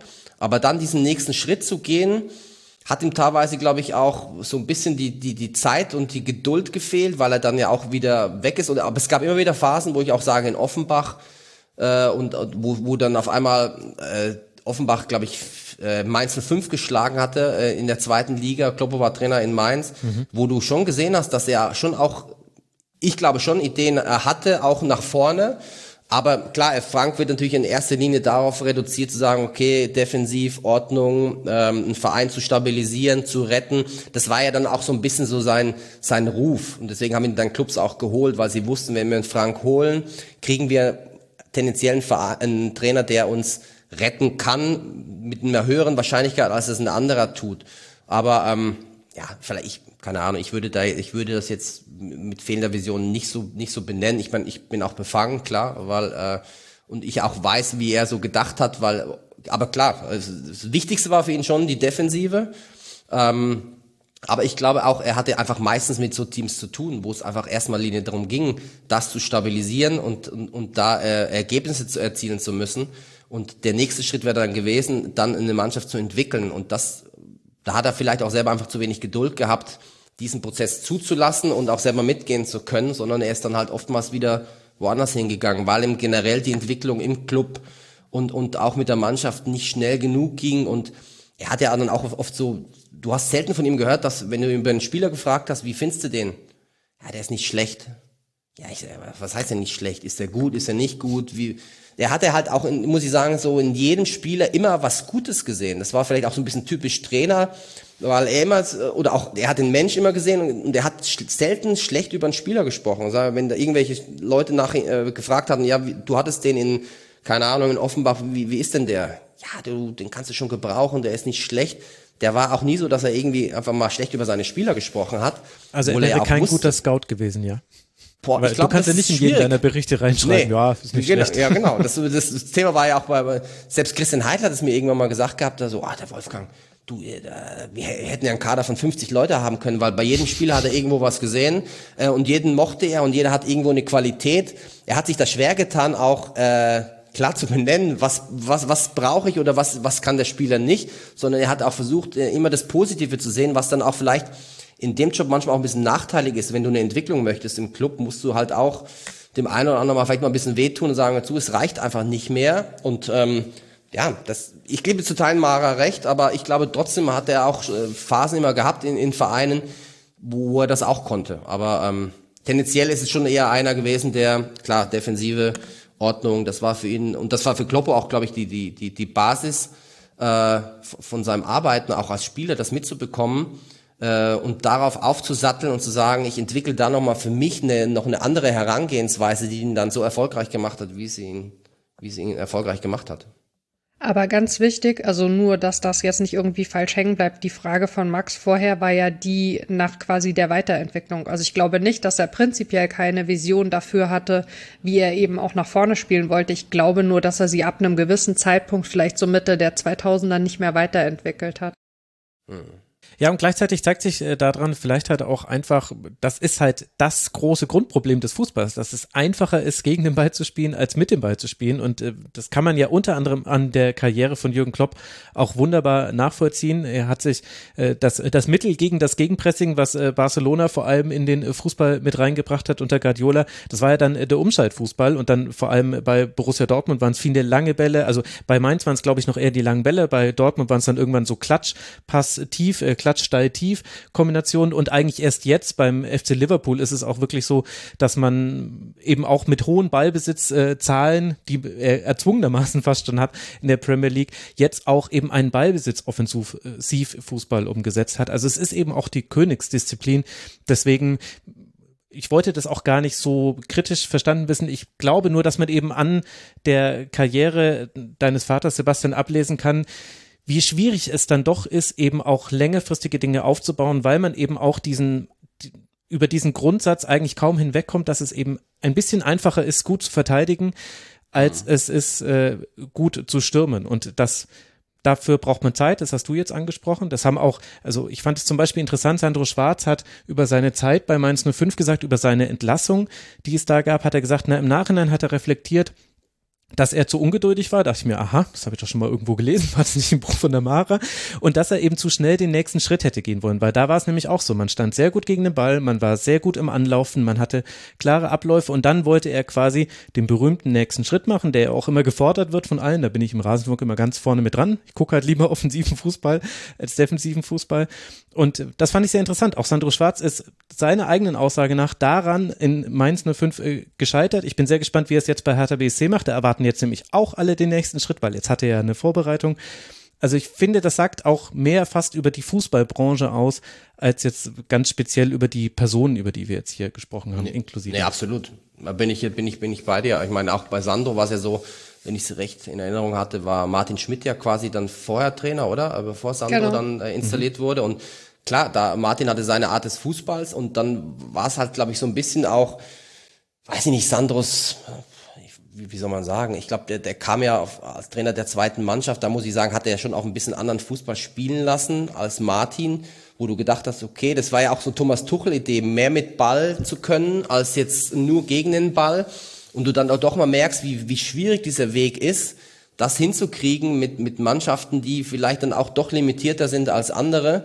Ähm, und, dann auf einmal zu merken, okay, vielleicht war das dann der falsche Ansatz, vielleicht hätte ich einfach erstmal doch das beibehalten müssen und, und ja, und es ist auch schwierig, ist, diesen nächsten Schritt zu gehen, wo ja viele Mannschaften das Problem haben, ähm, äh, das auch noch in Ballbesitz hinzukriegen das ist ja dann die, die, die Königsdisziplin und äh, da, da, da gebe ich dir recht. Das ist vielleicht äh, generell so ein, so ein Thema, wo man, äh, ja, wo es schwierig wird, ja. Ich finde, das ist was, was man auch äh, im Fußball heute ganz klar sieht, was jetzt also den Fußball sicherlich nicht attraktiver macht, dass natürlich der Druck, die Klasse zu halten, so wahnsinnig hoch ist und mhm. dass selbst wenn ein Verein, der, ich sag mal, irgendwo zwischen Mittelfeld und Abstiegsrängen pendelt, äh, mit einem Trainer arbeitet, der gerne mehr Ballbesitz hätte, sobald eben die Ergebnisse mal in diesem Ballbesitz Fußball nicht da sind, wird eben wieder umgestellt. Also sprich, da gibt's oft überhaupt keine Möglichkeit, mal über einen längeren Zeitraum was zu entwickeln, weil einfach dieser Ergebnisdruck so wahnsinnig hoch ist das war auch so und das jetzt vielleicht dann so langsam als einer der letzten Gedanken zu Wolfgang Frank. Da habe ich auch drüber nachgedacht. Ich habe mir die Frage gestellt, was wäre passiert, wenn er nicht zu früh im Alter von 62 Jahren gestorben wäre? Hätte er nicht vielleicht auch ein sehr guter Sportdirektor sein können? Er war das ja mal ganz kurz in seiner Zeit, aber das würde ich jetzt kaum gelten lassen, denn ich meine jetzt dann ein Engagement über mehrere Jahre hinweg, wo er sich einen Trainer aussuchen kann, sehr wahrscheinlich jemanden, den er selber zum Trainer gemacht hat, dann indirekt, und dann vielleicht länger etwas mit diesen klaren Überzeugungen hätte aufbauen können, denn das ist schon, äh, interessant zu sehen, dass auch in diesem Punkt Wolfgang Frank eben etwas gemacht hat, was heutzutage viele Vereine wollen. Zum Beispiel, dass er eben bei Eupen äh, dann, das war jetzt seine letzte Trainerstation, dass äh, da alle Mannschaften äh, von den Jugendteams bis eben zu den Profis nach demselben System spielen sollten, nach denselben Grundsätzen. Äh, da wollte er richtig etwas längerfristiges aufbauen. Und das, das glaube ich, hätte eine Rolle sein können, in der Wolfgang Frank am richtigen Standort, wo man dafür dann vielleicht auch die Zeit bekommt, dann etwas noch noch Größeres hätte aufbauen können. Denn das Problem, du hast es selber gerade angesprochen, Sebastian, die Trainer sind immer so schnell weg. Sie haben so wenig Zeit. Mara, du hast es ja auch, äh, auch schon äh, erwähnt. Und ich glaube, als äh, etwas Sportdirektorartiges hätte da vielleicht noch äh, ein richtiges Erbe draus werden können. Also noch mehr als jetzt schon, aber eben so, so ein Standort, an dem er dann auch länger geblieben wäre. Das hätte ich unheimlich gerne noch gesehen. Ja, ich glaube, das war auch so ein Gespräch jetzt kurz vor seinem Tod, beziehungsweise bevor das dann mit der Erkrankung losging, dass er da mit dem einen oder anderen Club dann auch im, im Gespräch war, auch jetzt gerade was so eine, eine Sportdirektorenposition betrifft. Ähm, ich glaube schon auch, dass, aber ich glaube, er hätte schon Mühe gehabt, so davon loszulassen, weil ich glaube, er war trotzdem ein Typ, der gerne auf dem Rasen stand und mit seinen Jungs da äh, Dinge entwickelt hat. Wo, was ich, glaube ich, gesehen hätte, war, wo ich mit meinem Bruder auch öfters drüber gesprochen habe. Eigentlich hätte der DFB mal so jemanden ja, holen stimmt. müssen für eine mhm. Jugendmannschaft, wo ich sage, wenn ich sehe, äh, wer da beim DFB alles arbeitet und dann hast du einen mit der Expertise, mit, mit auch mit der Erfahrung, mit das, da muss ich sagen, ich glaube, der hätte jüngeren Spielern da auch äh, gerade beim DFB mal so viel mitgeben können und auch da vielleicht so in, in einem Gremium zu sitzen, zu sagen, äh, was machen wir anders, wo, welche Ansätze haben wir. Ich glaube, das wäre auch so ein spannender Punkt gewesen wo man vielleicht auch von DFB-Seite vielleicht mal solche Leute einzubinden, jetzt nicht nur irgendwie jüngere Trainer oder gerade die jetzt irgendwo vielleicht mal gerade gescheitert sind. Ich finde da auch, da müsste man mal irgendwie, hätte man mal überlegen können, so, so jemanden zu holen. Ähm, aber das war nur so ein Gedankengang von uns jetzt. Ähm, aber ich glaube, Sportdirektor wäre durchaus auch für ihn eine, eine, Option gewesen, auch in einem reiferen Alter schon, wo du sagst, du gibst da vielleicht eher was mit, mit, mit, mit jüngeren Trainern auch, mit dem Austausch und, und dann Verein zu entwickeln auf der Position, glaube ich schon, das wäre auch für ihn bestimmt eine interessante Möglichkeit gewesen. Ich wollte was komplett anderes noch sagen, deswegen, ähm, äh, was diese Sportdirektorentätigkeit angeht. Wir haben ja vorhin schon so ein bisschen äh, über die Arbeit an dem Buch gesprochen. Ich weiß ja nicht, ob ihr noch irgendwie zwei, drei Anekdoten hören möchtet, aber eine meiner irgendwie wirklich äh, ja, lustigsten Anekdoten im Rückblick war, dass es dieses eine Jahr gab in der Zeit von Wolfgang Frank, mhm. das sich nirgendwo finden ließ. Und ich habe mich wirklich wund recherchiert. Es gab diese Trainertätigkeiten in der Schweiz und zwischen zwei Trainertätigkeiten klaffte ein Jahr. Und dann hast du schon so gesehen, dass es auch anderen aufgefallen und in so bestimmten Datenbanken wurde dann einfach die Tätigkeit in dem einen Jahr ein Jahr verlängert oder die in dem anderen Verein ein Jahr vorgezogen. Und das war aber klar, dass es nicht stimmt, weil halt jeweils eben ein anderer Trainer für diese Phase äh, in den Datenbanken auch übereinstimmend war. Also irgendwas konnte da nicht stimmen. Und ich habe also was einem so eingefallen ist, ich meine, es war halt natürlich schwierig, dass es ausgerechnet ein Schweizer Jahr war. Wäre er in der Zeit in Deutschland gewesen, hättest du das locker irgendwo nachschauen können. So gab es einfach irgendwie überhaupt keine Möglichkeit. Ich habe in allen möglichen Varianten irgendwie gesucht und recherchiert und dann natürlich am Ende auch immer wieder gegoogelt. Und am Schluss habe ich wirklich auch so sehr kurz vor der Abgabe ähm, auf so einer eBay-ähnlichen Datenbank in der Schweiz Autogrammkarten gefunden. Aus genau diesem Jahr von dem Verein, äh, in dem er eben zuvor als Trainer tätig war. Und auf der, und es waren tatsächlich irgendwie sieben oder acht Autogrammkarten und eine der Autogrammkarten war die von Wolfgang Frank und dann stand halt eben drunter Sportdirektor. Und ich dachte so, yes, das gibt's doch nicht. Endlich habe ich diese Lücke geschlossen. Und dann habe ich es dem Basti geschrieben und der Basti war so, ah ja, klar, jetzt fällt's mir auch oh, wieder ein. Oh, Mensch. Ja, das war, das war ehrlich, wir haben lange drüber nachgedacht, das war irgendwie gar nicht mehr präsent. Und dann, wo du sagtest, ja stimmt, der war ja nochmal Sportdirektor, aber das war ja. so äh, irgendwie 91 oder sowas, glaube ich, 90, ja, 91, genau. weiß ich mehr genau. Äh, das war dann irgendwie, äh, ja, schon witzig. Das war ein Aro, bevor er dann nach Wedding gegangen ist. Genau. genau, also das mit den Autogrammkarten, das war echt der Hammer. Ja. Und äh, welche Lieblingsanekdoten hast du sonst noch? Ich höre mir gerne noch Anekdoten an, Mara. Also ähm, eine Anekdote, die eigentlich äh, gar nicht witzig ist, sondern die mir so unfassbar leid tut, deswegen würde ich es äh, gerne einmal irgendwie erzählen, ist tatsächlich, dass also ähm, eines der frühesten Gespräche, die ich geführt habe für das Buch, war mit Rainer Hollmann. Mhm. Ähm, und das war wirklich äh, ganz, ganz großartig und ähm, der hat mir sehr, sehr viele Einblicke gegeben, hat mir sehr viele Sachen erzählt, die ähm, sich dann später auch so in anderen Gesprächen bestätigt haben. Ähm, und als das Buch aus dem Druck kam und dann ist es irgendwie so, ich weiß auch nicht warum, äh, dass ich mir dann immer noch mal so meine Danksagung durchlese, weil in dieser Danksagung halt total viel so über die Arbeit an dem Buch für mich drin steckt. Bei dem Buch natürlich ganz besonders, weil es halt eben so wahnsinnig viele Leute waren, mit denen ich gesprochen habe. Und dann fehlte Rainer Hollmann in der Danksagung. Und es war ganz fürchterlich. Ich habe wirklich angefangen zu heulen vor Schreck und ich konnte es mir erst überhaupt nicht erklären. Und dann war es aber relativ offensichtlich, weil äh, tatsächlich genau Eintracht Braunschweig eine Station ist, wo ich mit jemandem gesprochen habe, der am Schluss gesagt hat, er möchte bitte doch nicht namentlich erwähnt werden. Und wie das dann manchmal so ist, ich habe halt statt den Namen zu markieren, den kompletten Blog Eintracht Braunschweig markiert und habe das hinten raus gelöscht und damit war dann auch Rainer Hollmann verschwunden. Was dann zur Folge hatte, dass echt der erste Tag, als ich das Buch in der Hand gehalten habe, dann einer war, an dem ich so ein unfassbar schweres Herz hatte, weil ich es überhaupt nicht irgendwie glauben konnte und dann habe ich ihn versucht eben zu erreichen und er war dann zu dem Zeitpunkt gerade auch beruflich im Ausland unterwegs und zum Glück äh, haben wir dann äh, im Nachgang ein äh, sehr, sehr äh, nettes Telefonat geführt. Er hat sich dann gemeldet und war ganz, ganz super. Und ich hoffe jetzt sehr, dass das Buch bald mal in eine zweite Auflage geht, damit alle. ich Rainer Schnell. Hollmann in die Danksagung setzen kann, weil er hat das nämlich sehr verdient. Ähm, genau, das ist eine Geschichte.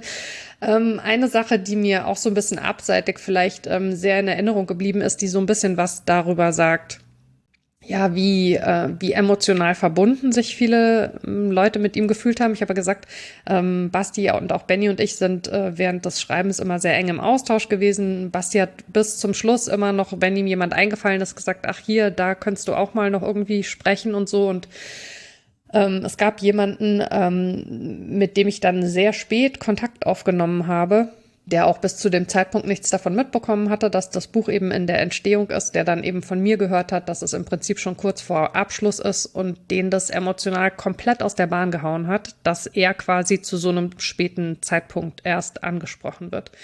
Der ist in dem Telefonat dann, muss man sagen, wirklich komplett ausgeflippt, hat mich irgendwie beschimpft und ist irgendwie ausgerastet und ich hatte den Impuls, erst den Hörer einfach aufzuknallen, weil ich dachte, ich muss mich ja hier irgendwie nicht so angehen lassen. Und habe dann aber zum Glück schnell genug geschaltet, dass ich so dachte, ich habe so viele krasse positive Emotionen in Bezug auf Wolfgang Frank erlebt. Und das, was da jetzt gerade passiert, das hat überhaupt nichts irgendwie mit, mit mir zu tun. Und das hat auch letztlich wahrscheinlich nur sekundär mit Wolfgang Frank zu tun, sondern das hat einfach was mit einer Verletzung zu tun, die da gerade wieder aufreißt. Und habe dann deswegen so quasi einmal äh, tief durchgeatmet und gesagt, ich würde vorschlagen, ich lege jetzt einfach auf und ich würde mich in zwei, drei Tagen nochmal melden und er kann sich ja vielleicht bis dahin überlegen, ob er seinen, ja, ob er seine, seine äh, Meinung zu dem Thema ändert. Also weil er hat halt gesagt, er spricht auf keinen Fall mit mir, das ist viel zu spät alles und das wird eh ein scheiß Buch, weil ich jetzt erst mit ihm rede und so. Und ich war wirklich ziemlich fertig hinterher. Also ich habe es zwar geschafft, irgendwie am Telefon so die Fassung zu bewahren, ich habe aber auch da tatsächlich hinterher erstmal da gesessen und habe so vor Schreck irgendwie ein bisschen vor mich hingeweint.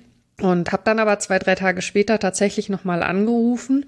Ähm, und das Gespräch fing dann mit einer sehr, sehr umfänglichen Entschuldigung meines Gegenübers an, weil es eben wirklich genau das war. Also das, da war eine so große, das Gefühl einer so großen Verbundenheit und einer so großen Berührtheit miteinander, dass, dass dem in dem Moment einfach, er hat dann natürlich auch schon lange nicht mehr über Wolfgang Frank gesprochen oder mit jemand anderem gemeinsam über ihn nachgedacht und dem hat es in dem Moment so die Schuhe ausgezogen, mit diesem Namen und mit dieser Geschichte, die er auch mit ihm selber hat, konfrontiert zu sein dass er einfach die Vorstellung nicht gepackt hat, dass er die Rolle, die er für sich selbst empfindet, vielleicht am Ende irgendwie im Buch nicht haben würde. Und das war dann ein richtig, richtig gutes Gespräch, in dem ich auch nochmal echt viel ähm, erfahren habe über ihn, was auch dazu geführt hat, dass ich ein im Prinzip fast schon fertiges Kapitel nochmal ähm, ja sehr viel ausführlicher machen konnte als ich es eigentlich ähm, ja zu dem Zeitpunkt hatte. Also das ist sicherlich was, was mir sehr in Erinnerung geblieben ist. Und ähm, zwei Sachen vielleicht noch. Ich versuche es so ein bisschen in Kürze. Der Basti hat es ja schon angesprochen. Ähm, Wolfgang Frank war über viele, viele Jahre äh, eben mit der Mutter seiner Söhne verheiratet, hat aber später auch nochmal eine Beziehung und auch nochmal äh, nur kurze, also die Ehe war dann letztlich nur sehr kurz ähm, gehabt äh, mit äh, der Maristella Kovre, mit der ich eben auch gesprochen habe. Und ähm, als ich die das erste Mal erreicht habe, war sie gerade in der Tierklinik ähm, tatsächlich mit dem Hund, den sie sich zusammen mit Wolfgang Frank, der ja 2013 gestorben ist, so etwa zwei Jahre vor seinem Tod, ähm, ja, angeschafft hat. Und die Leute, mit denen ich gesprochen habe von den ganz späten Stationen, ähm, also hauptsächlich Eupen eigentlich, haben auch viel von diesem Hund erzählt, muss man sagen. Also, dass er den mit im Büro hatte, genau, und dass, dass dieser Hund echt eine große Bedeutung für ihn hatte. Und einfach so im Sinne von diesem, ich habe das schon erwähnt, dass Wolfgang Frank sehr viel auch in seinen Notizen immer das betont hat, dass eben nichts im Leben Zufall ist ähm, dass ich, dass, dass diese Gespräche in einer Phase dann stattgefunden haben, in der dieser Hund sehr krank war und das eben gerade eben auch rauskam.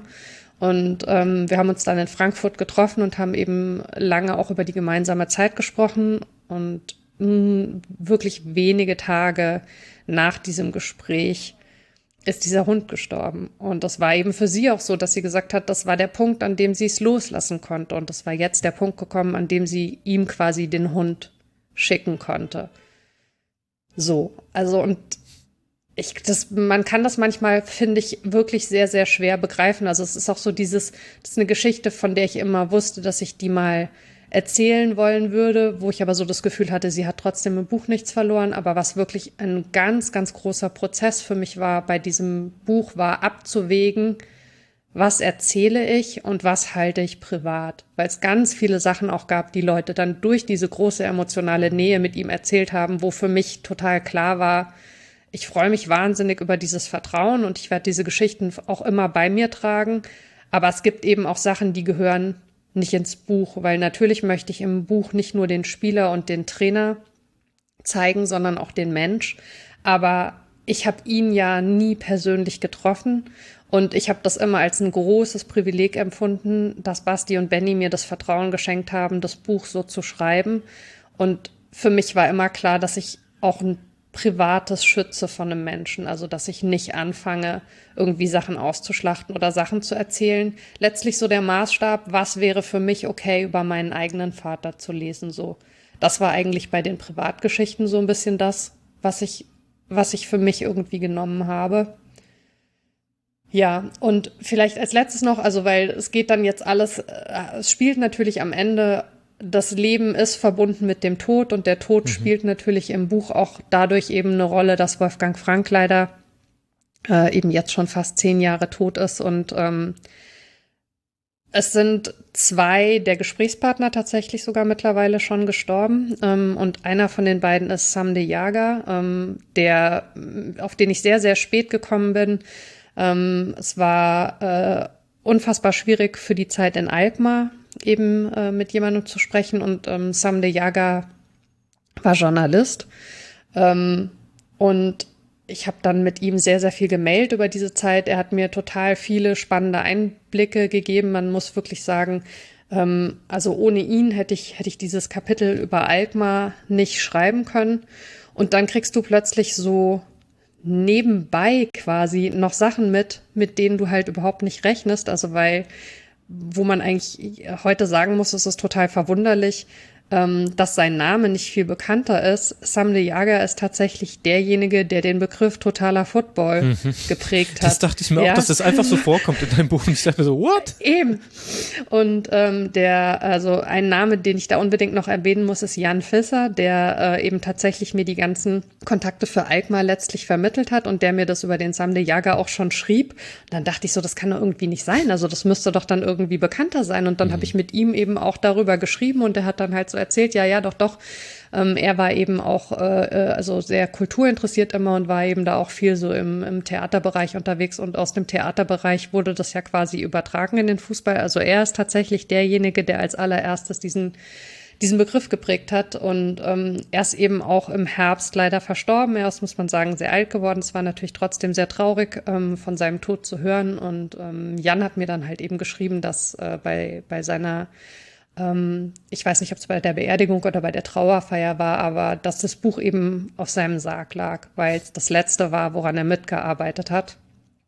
Ja, und das sind für mich irgendwie so Beispiele dafür einfach, wie sehr die Arbeit an dem Buch und die Beschäftigung mit Wolfgang Frank eben über dieses rein sportliche rausgeht. Und also da haben wir noch gar nicht angesprochen, die unfassbar vielen Gespräche, die ich eben gerade mit Benny und mit Basti geführt habe, in denen ich so viel mitgenommen habe. Ähm, das, ich habe es am Anfang des Gesprächs gesagt und also das ist für mich auch das, was, was am Ende steht, im Endeffekt das, was mir die Arbeit an diesem Buch gegeben hat. Das geht wirklich weit über, über die inhaltliche äh, Recherche und über die inhaltliche Arbeit und über das Sportliche hinaus und kann man eigentlich wirklich nur sagen, dass es ein großes Privileg und ein großes Geschenk ist, an so einem Projekt arbeiten zu dürfen. Das wird immer bei mir bleiben.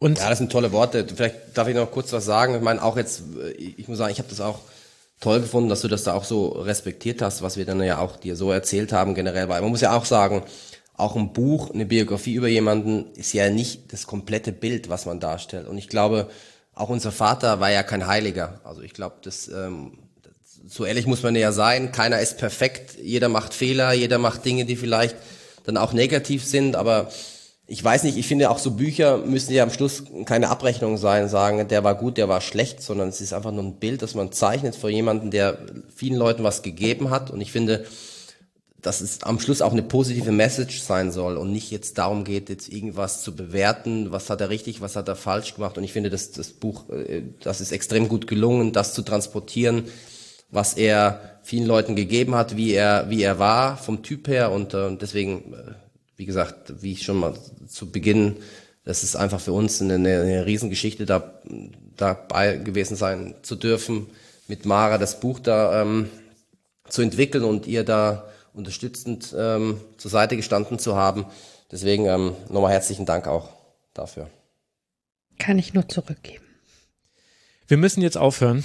Das ist äh, das äh, perfekte Ende. Es war wunderbar, mit euch beiden zu sprechen. Es ist auch wirklich ein ganz, ganz tolles Buch. Das war das, was ich jetzt noch unbedingt sagen wollte. Auch Wolfgang Frank hätte es sicher gerne gelesen, denn man sieht die Arbeit, den Fleiß, die da reingegangen ist. Es ist einfach unglaublich, äh, Mare, was du da geleistet hast. Und ich finde genau das, was du jetzt am Schluss angesprochen hast.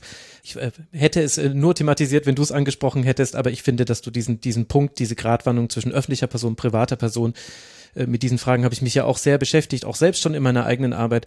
Den hast du perfekt getroffen und ich kann wirklich nur allen empfehlen, sorgt dafür, dass es eine zweite Auflage gibt. Wolfgang Frank, der Fußballrevolutionär, erschienen im Werkstattverlag. Natürlich packe ich den Shownote den Link in die Shownotes, so ist es richtig, nicht die Shownotes in den Link. Und dann danke ich euch beiden sehr, sehr herzlich. Äh, danke, lieber Sebastian, dass du hier bei deinem ersten und ja vielleicht nicht letzten Rasenfunk-Auftritt warst. Jetzt darfst du wieder Spieler scouten und ich glaube, heute geht's noch nach Belgien. Danke dir für deine Zeit. Gerne und äh, vielen lieben Dank. Auch äh, ist natürlich jetzt für mich auch ein bisschen ungewohntes Umfeld da, mich äh, zu äußern. Von daher hoffe ich, das war alles in Ordnung und herzlichen Dank dafür die Einladung.